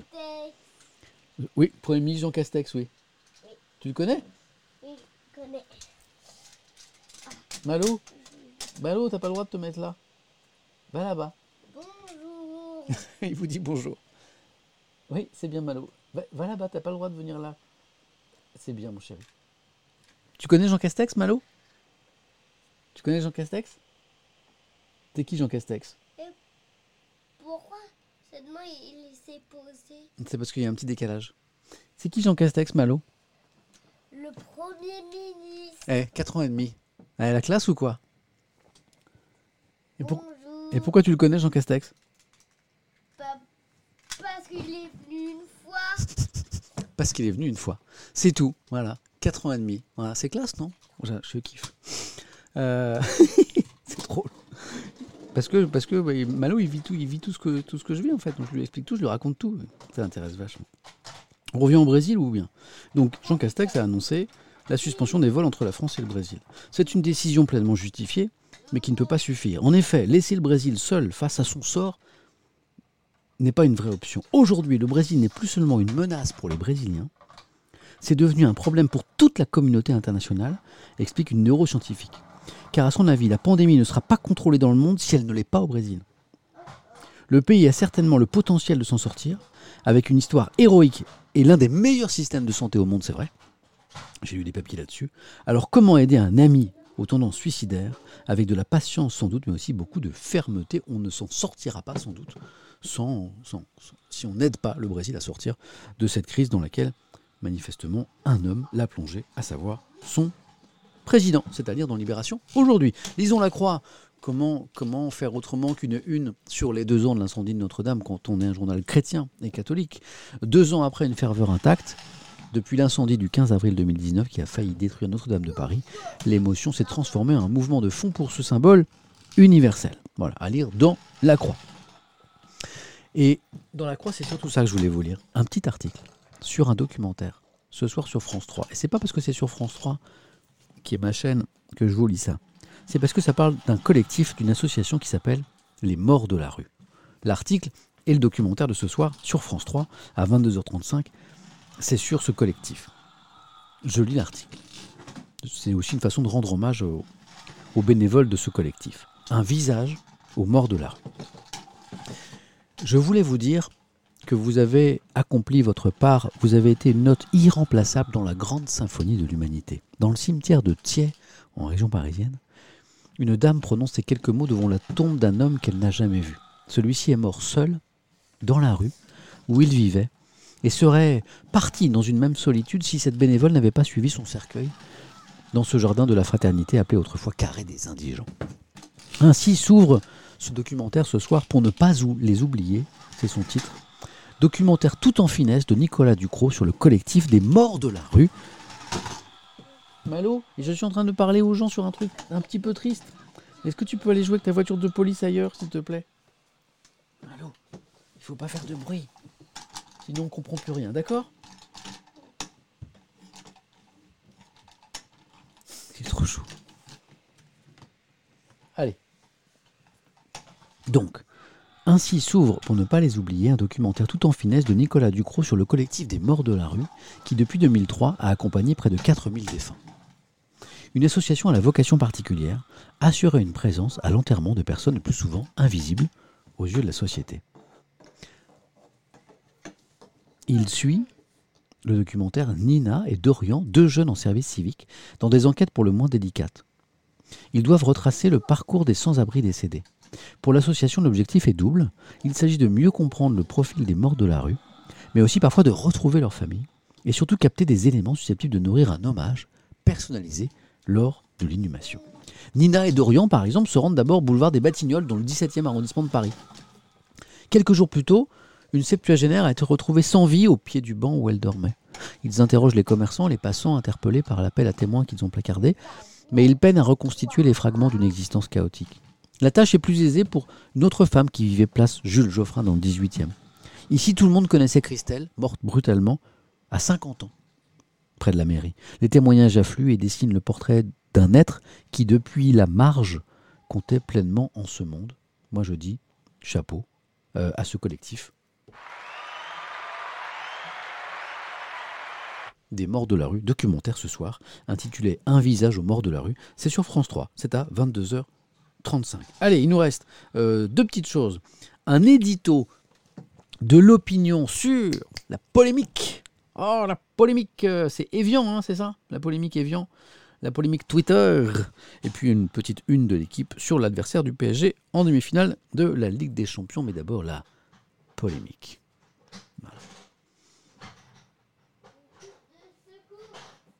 C'est ça, c'est la polémique Evian. Hier, on commence le stream, quelqu'un me dit, mais est-ce que tu es au courant de la polémique euh, Evian? Bah, Je dis, bah non, je vais voir le, je vais voir le tweet incriminé, effectivement je vois un tweet d'Evian qui en gros dit est-ce que, est que tout le monde a, et tout le monde a bu son litre d'eau aujourd'hui? Enfin bon, genre le tweet, qui, font sans arrêt des tweets un peu comme ça. Et puis je vois pas trop la polémique. Euh, attends, c'est quoi la polémique là? Et puis après, je comprends que bah, ce tweet, ce tweet sur euh, la bouteille d'eau, il a été posté le jour du début du Ramadan. Alors certains esprits y ont vu de l'islamophobie. Voilà, polémique sur Twitter en tout cas dans le monde de Twitter polémique. Et puis après, euh, et puis après Danone s'excuse, s'excuse. Et là, re-polémique. Venant notamment de l'extrême droite, en disant Ouais, quoi euh. Bon. Mais sérieux, quoi. Allez, édito de l'opinion. Un verre d'eau dans une tempête, écrit l'opinion. À trop vouloir courir après le politiquement correct, Danone, qui s'est déjà illustré dans le genre donneur de leçons responsable, vient cette fois en deux tweets, trois mouvements, de se ridiculiser gravement. C'est un petit message commercial qui a tout déclenché. D'apparence anodine, il vantait l'eau des et recommandait d'en boire un litre par jour. Un bataillon de musulmans obtus s'est rapidement offusqué qu'on incite à rompre le jeûne, alors même qu'on entrait dans la période du ramadan. Déferlante de haine, d'insultes, de menaces, le tout venant de Twitter, quoi. C'est vrai que Twitter, c'est parfois ça. Je dis ça, je dis rien. C'était sans compter la craintive bien pensante de Danone qui s'excusa platement de la faute qu'elle n'avait pas commise provoquant en retour un raz-de-marée de critiques sur le thème très euh, de la soumission, double désastre. Bon, cet épisode aurait pu n'être qu'une tempête dans un verre d'eau et il, il est en réalité bien davantage. Il traduit en effet la montée de la pression communautariste, exercée par une petite minorité à l'encontre de la majorité, et la progression ravageuse de cette dernière, chez cette dernière de la culture de l'excuse. À en croire les harceleurs de Lévian, vendre de l'eau à l'instant où la religion interdit d'en consommer est une insulte. À écouter les vertueux confis de Danone, le message commercial doit plier devant la morale, ou plutôt une certaine morale. C'est Nicolas Bétou qui écrit cet édito. Car on pourrait bien sûr multiplier les contre-exemples de publicité ou de publications que les chrétiens ou les juifs pourraient à bon droit considérer insultantes ou dégradantes, mais ce serait entrer dans le jeu de l'intransigeance. Mieux vaut donc rappeler à toutes les victimes consentantes de la cancel culture qui n'apaiseront jamais les emportements de ceux qui ne vivent que de la colère. Et qu'à s'excuser toujours, on choque plus qu'on ne console. Édito intéressant de Nicolas Bétou dans l'opinion. Qui vous fait beaucoup réagir. Et attention, dernière une de ce matin, dernière une de la dernière revue de presse avant quelques semaines, puisque comme je le disais au début de ce stream, après quatre mois très intensifs de stream, de la matinée Étienne, de la parole Étienne, de la rencontre Étienne, de questions pour un champion de France Info et de, l'éducation des, deux petits à la maison, euh, ça, ça, a fait beaucoup. Et là, je fais une petite pause de quelques semaines. Donc c'est la dernière une de mon dernier stream, mais je reviendrai bien sûr partager de chouettes moments avec vous. Et puis j'ai un nouveau projet professionnel qui arrive là, qui va me demander beaucoup d'énergie. Voici donc la dernière, une de la dernière revue de presse avant une petite pleuse, pause. Des bleus à l'horizon. Quels sont ces bleus? Ce sont les joueurs de Manchester City. Ce sont les prochains adversaires euh, du PSG en demi-finale de la Ligue des Champions, demi-finale aller, hein, puisqu'il y aura deux matchs comme en quart de finale. Les voici, c'est bleu. Vainqueur de Dortmund, c'était hier soir 2-1. Manchester City sera l'adversaire du PSG en demi-finale de la Ligue des Champions. Alors c'est tout un symbole puisque euh, ça n'est pas terminé pour le PSG et ça n'est pas terminé pour Samuel Etienne sur Twitch puisque effectivement si je fais une petite pause là de quelques semaines sur Twitch, je vais l'annoncer sur Twitter tout à l'heure d'ailleurs, comme ça les gens ne viendront pas le matin euh, pour rien sur euh, mon, stream, eh bien c'est pour mieux revenir dès que, dès que je retrouve un petit peu de, temps et d'énergie et que je me suis bien euh, occupé de, mes autres défis, puisque j'ai quand même des jobs. Et même si j'ai fait très attention à ne pas réduire mon engagement à France Info, à question pour un champion, là j'ai besoin de temps, d'abord pour me, me, remettre au sport. Ça fait 4 mois que, que j'ai pas fait de sport, alors que pendant 20 ans, euh, j'en ai fait quotidiennement, mais il fallait que je trouve du temps pour streamer, donc j'ai arrêté le sport, ce qui n'est pas une très bonne idée. Donc je vais retrouver du temps pour faire un peu de sport, et je vais aussi avoir besoin de temps pour une nouvelle aventure professionnelle que je vais annoncer dans quelques jours. Voilà, donc on passe à l'absence Étienne, comme le dit Arnarak. Donc merci beaucoup d'avoir été avec moi ce matin. Euh, on se retrouve très très bientôt. Je vous tiens au courant, bien sûr, ici et sur Twitter, parce que Twitter ça sert aussi parfois à faire des trucs sympas et à garder le lien. Et on va se faire un dernier raid euh, avant, euh, avant le prochain. Donc euh, le raid, pour ceux qui ne connaissent pas, je vous invite à découvrir là, vous n'avez rien à faire d'un clic de souris. Eh bien, un streamer, un streamer, une streameuse qui fait des super trucs sur Twitch mais qui n'a pas, merci pour tous vos messages, ça me touche beaucoup, mais qui n'a pas forcément beaucoup de gens. Hein. donc proposez-moi un streamer, une streameuse qui fait un truc sympa, là maintenant en live, euh, qui n'a que quelques viewers, et on va aller euh, découvrir ce que cette personne fait. C'est toujours des super moments. Merci pour tout. Merci pour tout ce que je lis là, ça me touche beaucoup. Vraiment. Voilà, je vais prendre un petit peu de temps pour m'occuper d'autre chose, mais on se retrouve très bientôt sur Twitch. Merci à tous ceux qui m'ont soutenu pendant tous ces mois, notamment récemment. Et puis, euh, et je vous dis à très très bientôt. Et vraiment, parce que c'est des moments de toute façon qui vont me manquer mais euh, que je vais, que je vais recréer dans pas longtemps. À très très vite et restez avec moi, on se fait un joli raid dans un instant. J'attends vos propositions. Merci pour tout, vraiment. Vraiment. À très vite.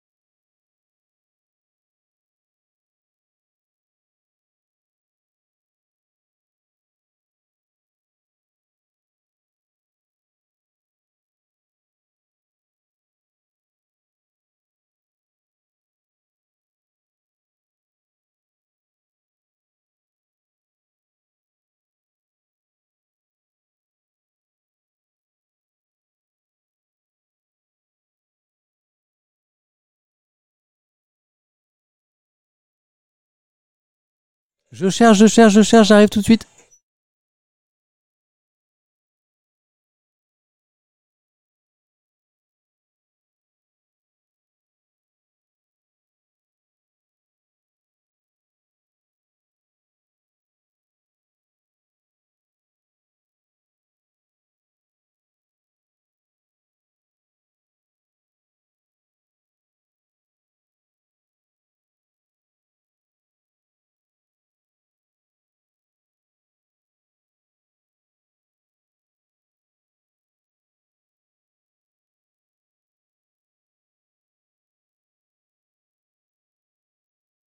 J'ai trouvé un truc un petit peu rafraîchissant. Un jeune homme qui a l'air très cool, qui manifestement aime bien la musique. Allez, il a 55 viewers. Vous êtes euh, presque 7000. On va lui faire coucou. On est sympa, on passe un bon moment. Surtout, prenez bien soin de vous et soyez heureux. Red dans quelques secondes. Ciao, ciao